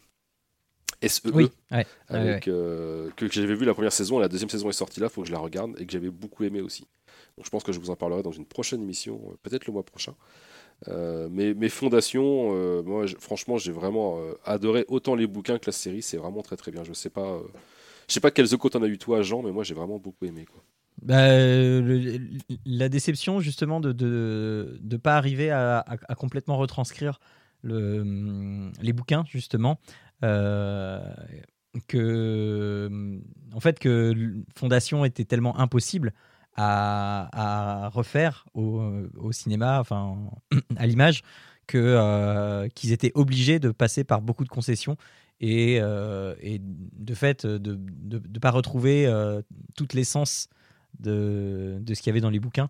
Mais après, moi, j'ai jamais lu les bouquins, donc je peux, et puis j'ai pas vu non plus le, la série, donc je, ne- je ne peux pas corroborer ni enfin quoi que ce soit sur ces sur ces allégations. Bah, sauf que je dirais que le, premier tome, principalement, euh, on, est vraiment sur euh, alors, un, un univers de space opéra, mais avec beaucoup de manipulation, beaucoup de politique, beaucoup de retournements. Toi, tu vois, c'est, ça fait presque un film. Euh, un- un- je veux dire un film de KPDP, mais presque toi dans le dans, dans l'idée du bouquin en fait il y a beaucoup de, de, de complots, beaucoup de retournements, beaucoup d'anticipation, etc. Et ça je Ouais. pense que c'est pas très parlant et c'est pas très facile à retranscrire. Mais de la façon dont ils le font, je trouve que franchement c'est bien foutu quoi. Enfin moi j'aime beaucoup la série et j'ai vraiment aimé les bouquins, mais c'est vrai que c'est effectivement deux choses. Enfin c'est pas complètement euh, divergent parce que on retrouve, moi j'ai trouvé qu'on retrouvait l'ambiance du bouquin dans Fondation, mais l'ambiance, le, le fond en fait, tu vois, le, vraiment la trame de Mhm. fond. Par contre, effectivement, dans l'histoire, on est vraiment sur des choses des fois qui sont très divergentes. Quoi. Euh, typiquement, dans la série, euh, l'empereur a, une- un, un rôle prédominant, alors que dans le premier bouquin, en fait, tu l'as dans les euh, peut-être 5-10 premiers chapitres, et après c'est terminé. Mais une fois encore, comme la série ne couvre qu'une partie du premier tome, est-ce que ça correspond à ces 5-6 chapitres? Parce que là, on est quasiment à la fin de la première saison, et on est à la fin de. Enfin, on, est, on, est, on arrive à la première crise Seldon, sachant que dans le premier bouquin, il y a, il y a au moins trois crises Seldon, quoi. Donc, euh, tu Mhm. vois, on, on- en gros, si la série représente un tiers du bouquin, à peu de choses près, hein, bah, moi je trouve pas ça si déconnant que ça. Maintenant, euh, je peux comprendre effectivement que ça soit pas euh, aussi, aussi riche que le bouquin, mais ça ne l'est jamais, hein, de toute façon, faut pas se voiler la face. hein. Donc, Mm, mm. Ok, ok. Ok, eh bien, eh bien, euh, eh bien, voilà qui conclut donc cette émission. euh, voilà que euh, qui, qui nous emmène au moment de nous quitter, de nous dire au revoir. Mais c'est pour mieux se retrouver dans un mois ou dans 15 jours si vous écoutez Papa à quoi on joue. Euh, il nous reste juste à vous dire que si vous avez aimé ce que vous avez entendu, euh, n'hésitez pas à aller nous soutenir sur Patreon. On a toujours besoin de votre soutien, hein, qu'il soit moral ou financier, c'est pas même cher. si on, même si cher. on en préfère un des deux. hein. Euh. ah, on est très moraux, nous. Euh, Oui. et, et du coup, euh, donc euh, oui, n'hé- n'hésitez pas à nous soutenir. Retrouvez cette émission et toutes les autres sur papapodcast.fr. Vous pouvez nous mettre des commentaires, nous dire des compléments d'information. Vous pouvez, enfin, sur en, en commentaire sur le site. Vous pouvez également le faire sur les réseaux sociaux, sur Facebook, sur Twitter et sur Instagram que je ne sais pas bien utiliser. Euh, parce que je suis trop vieux. Euh, et, voilà. Euh, N'hésitez pas non plus à nous mettre des étoiles dans vos applis de podcast préférés, à nous mettre des commentaires dans ces mêmes applis pour nous faire remonter dans les classements et faire connaître cette émission. Euh, et voilà, euh, le mois prochain, le mois prochain, je vous parlerai très très très certainement de euh, Tell Me Why que je n'ai pas fini. C'est pour ça que je voulais en parler ce mois-ci, mais je ne l'ai pas fini et je suis en train de le faire. Et donc vraisemblablement, je vous en parlerai parce que bah, je- j'en suis rendu à avoir fini le chapitre 3. Il me reste donc deux chapitres à faire et c'est trop trop bien. Et toi, Jérôme, est-ce que tu sais de quoi tu vas nous parler le mois prochain? Euh, pas, pas encore. Euh, J'ai bien une idée en tête, mais il faut que je te pose une question avant, donc euh, je, là je sais pas pour l'instant. Ok, euh, de toute façon, ça sera notre recommandation de Noël. Et moi, ça tombe bien parce que Tell Me Why, ça se passe en hiver quand il fait froid. Euh, donc voilà. Euh, donc voilà, voilà, voilà. Euh, Est-ce que j'oublie des choses? Je ne sais pas, non, je ne crois pas. Merci d'avoir suivi ce live, merci d'avoir été aussi nombreux aujourd'hui et d'être restés. Je ne sais pas, euh, je ne sais pas du tout combien de personnes sont encore sur le live puisque je n'ai pas le, je n'ai pas le retour Twitch devant les yeux. Euh, ce qui peut totalement se corriger et ce que je fais maintenant. Peut-être Une, petite, euh, une petite vingtaine, quelque chose comme ça? Ah non, non, sérieux, on est encore 20 Non. Ah non, non, Ouais, on est je 5 crois. maintenant. Non, non, non. On est 5 viewers là maintenant. Euh, on est 4. Il y en a quelqu'un qui vient de partir. Euh, donc voilà. Euh, donc merci d'avoir suivi ce live. Je vous fais des grosses bises. Je vous dis donc à la prochaine avec Jérôme et avec évidemment Arnaud qui sera revenu de son rendez-vous. Et, puis, et puis on se dit à dans un mois. N'oubliez pas que euh, jouer. Non, c'est. Oh là là. C'est pas, la... c'est pas la bonne. pas dans la bonne émission Allez, Amusez-vous bien, quand même, c'est le principal. et faites un bisou à vos loulous. Ciao à tous. ciao tout le monde. Ciao, ciao.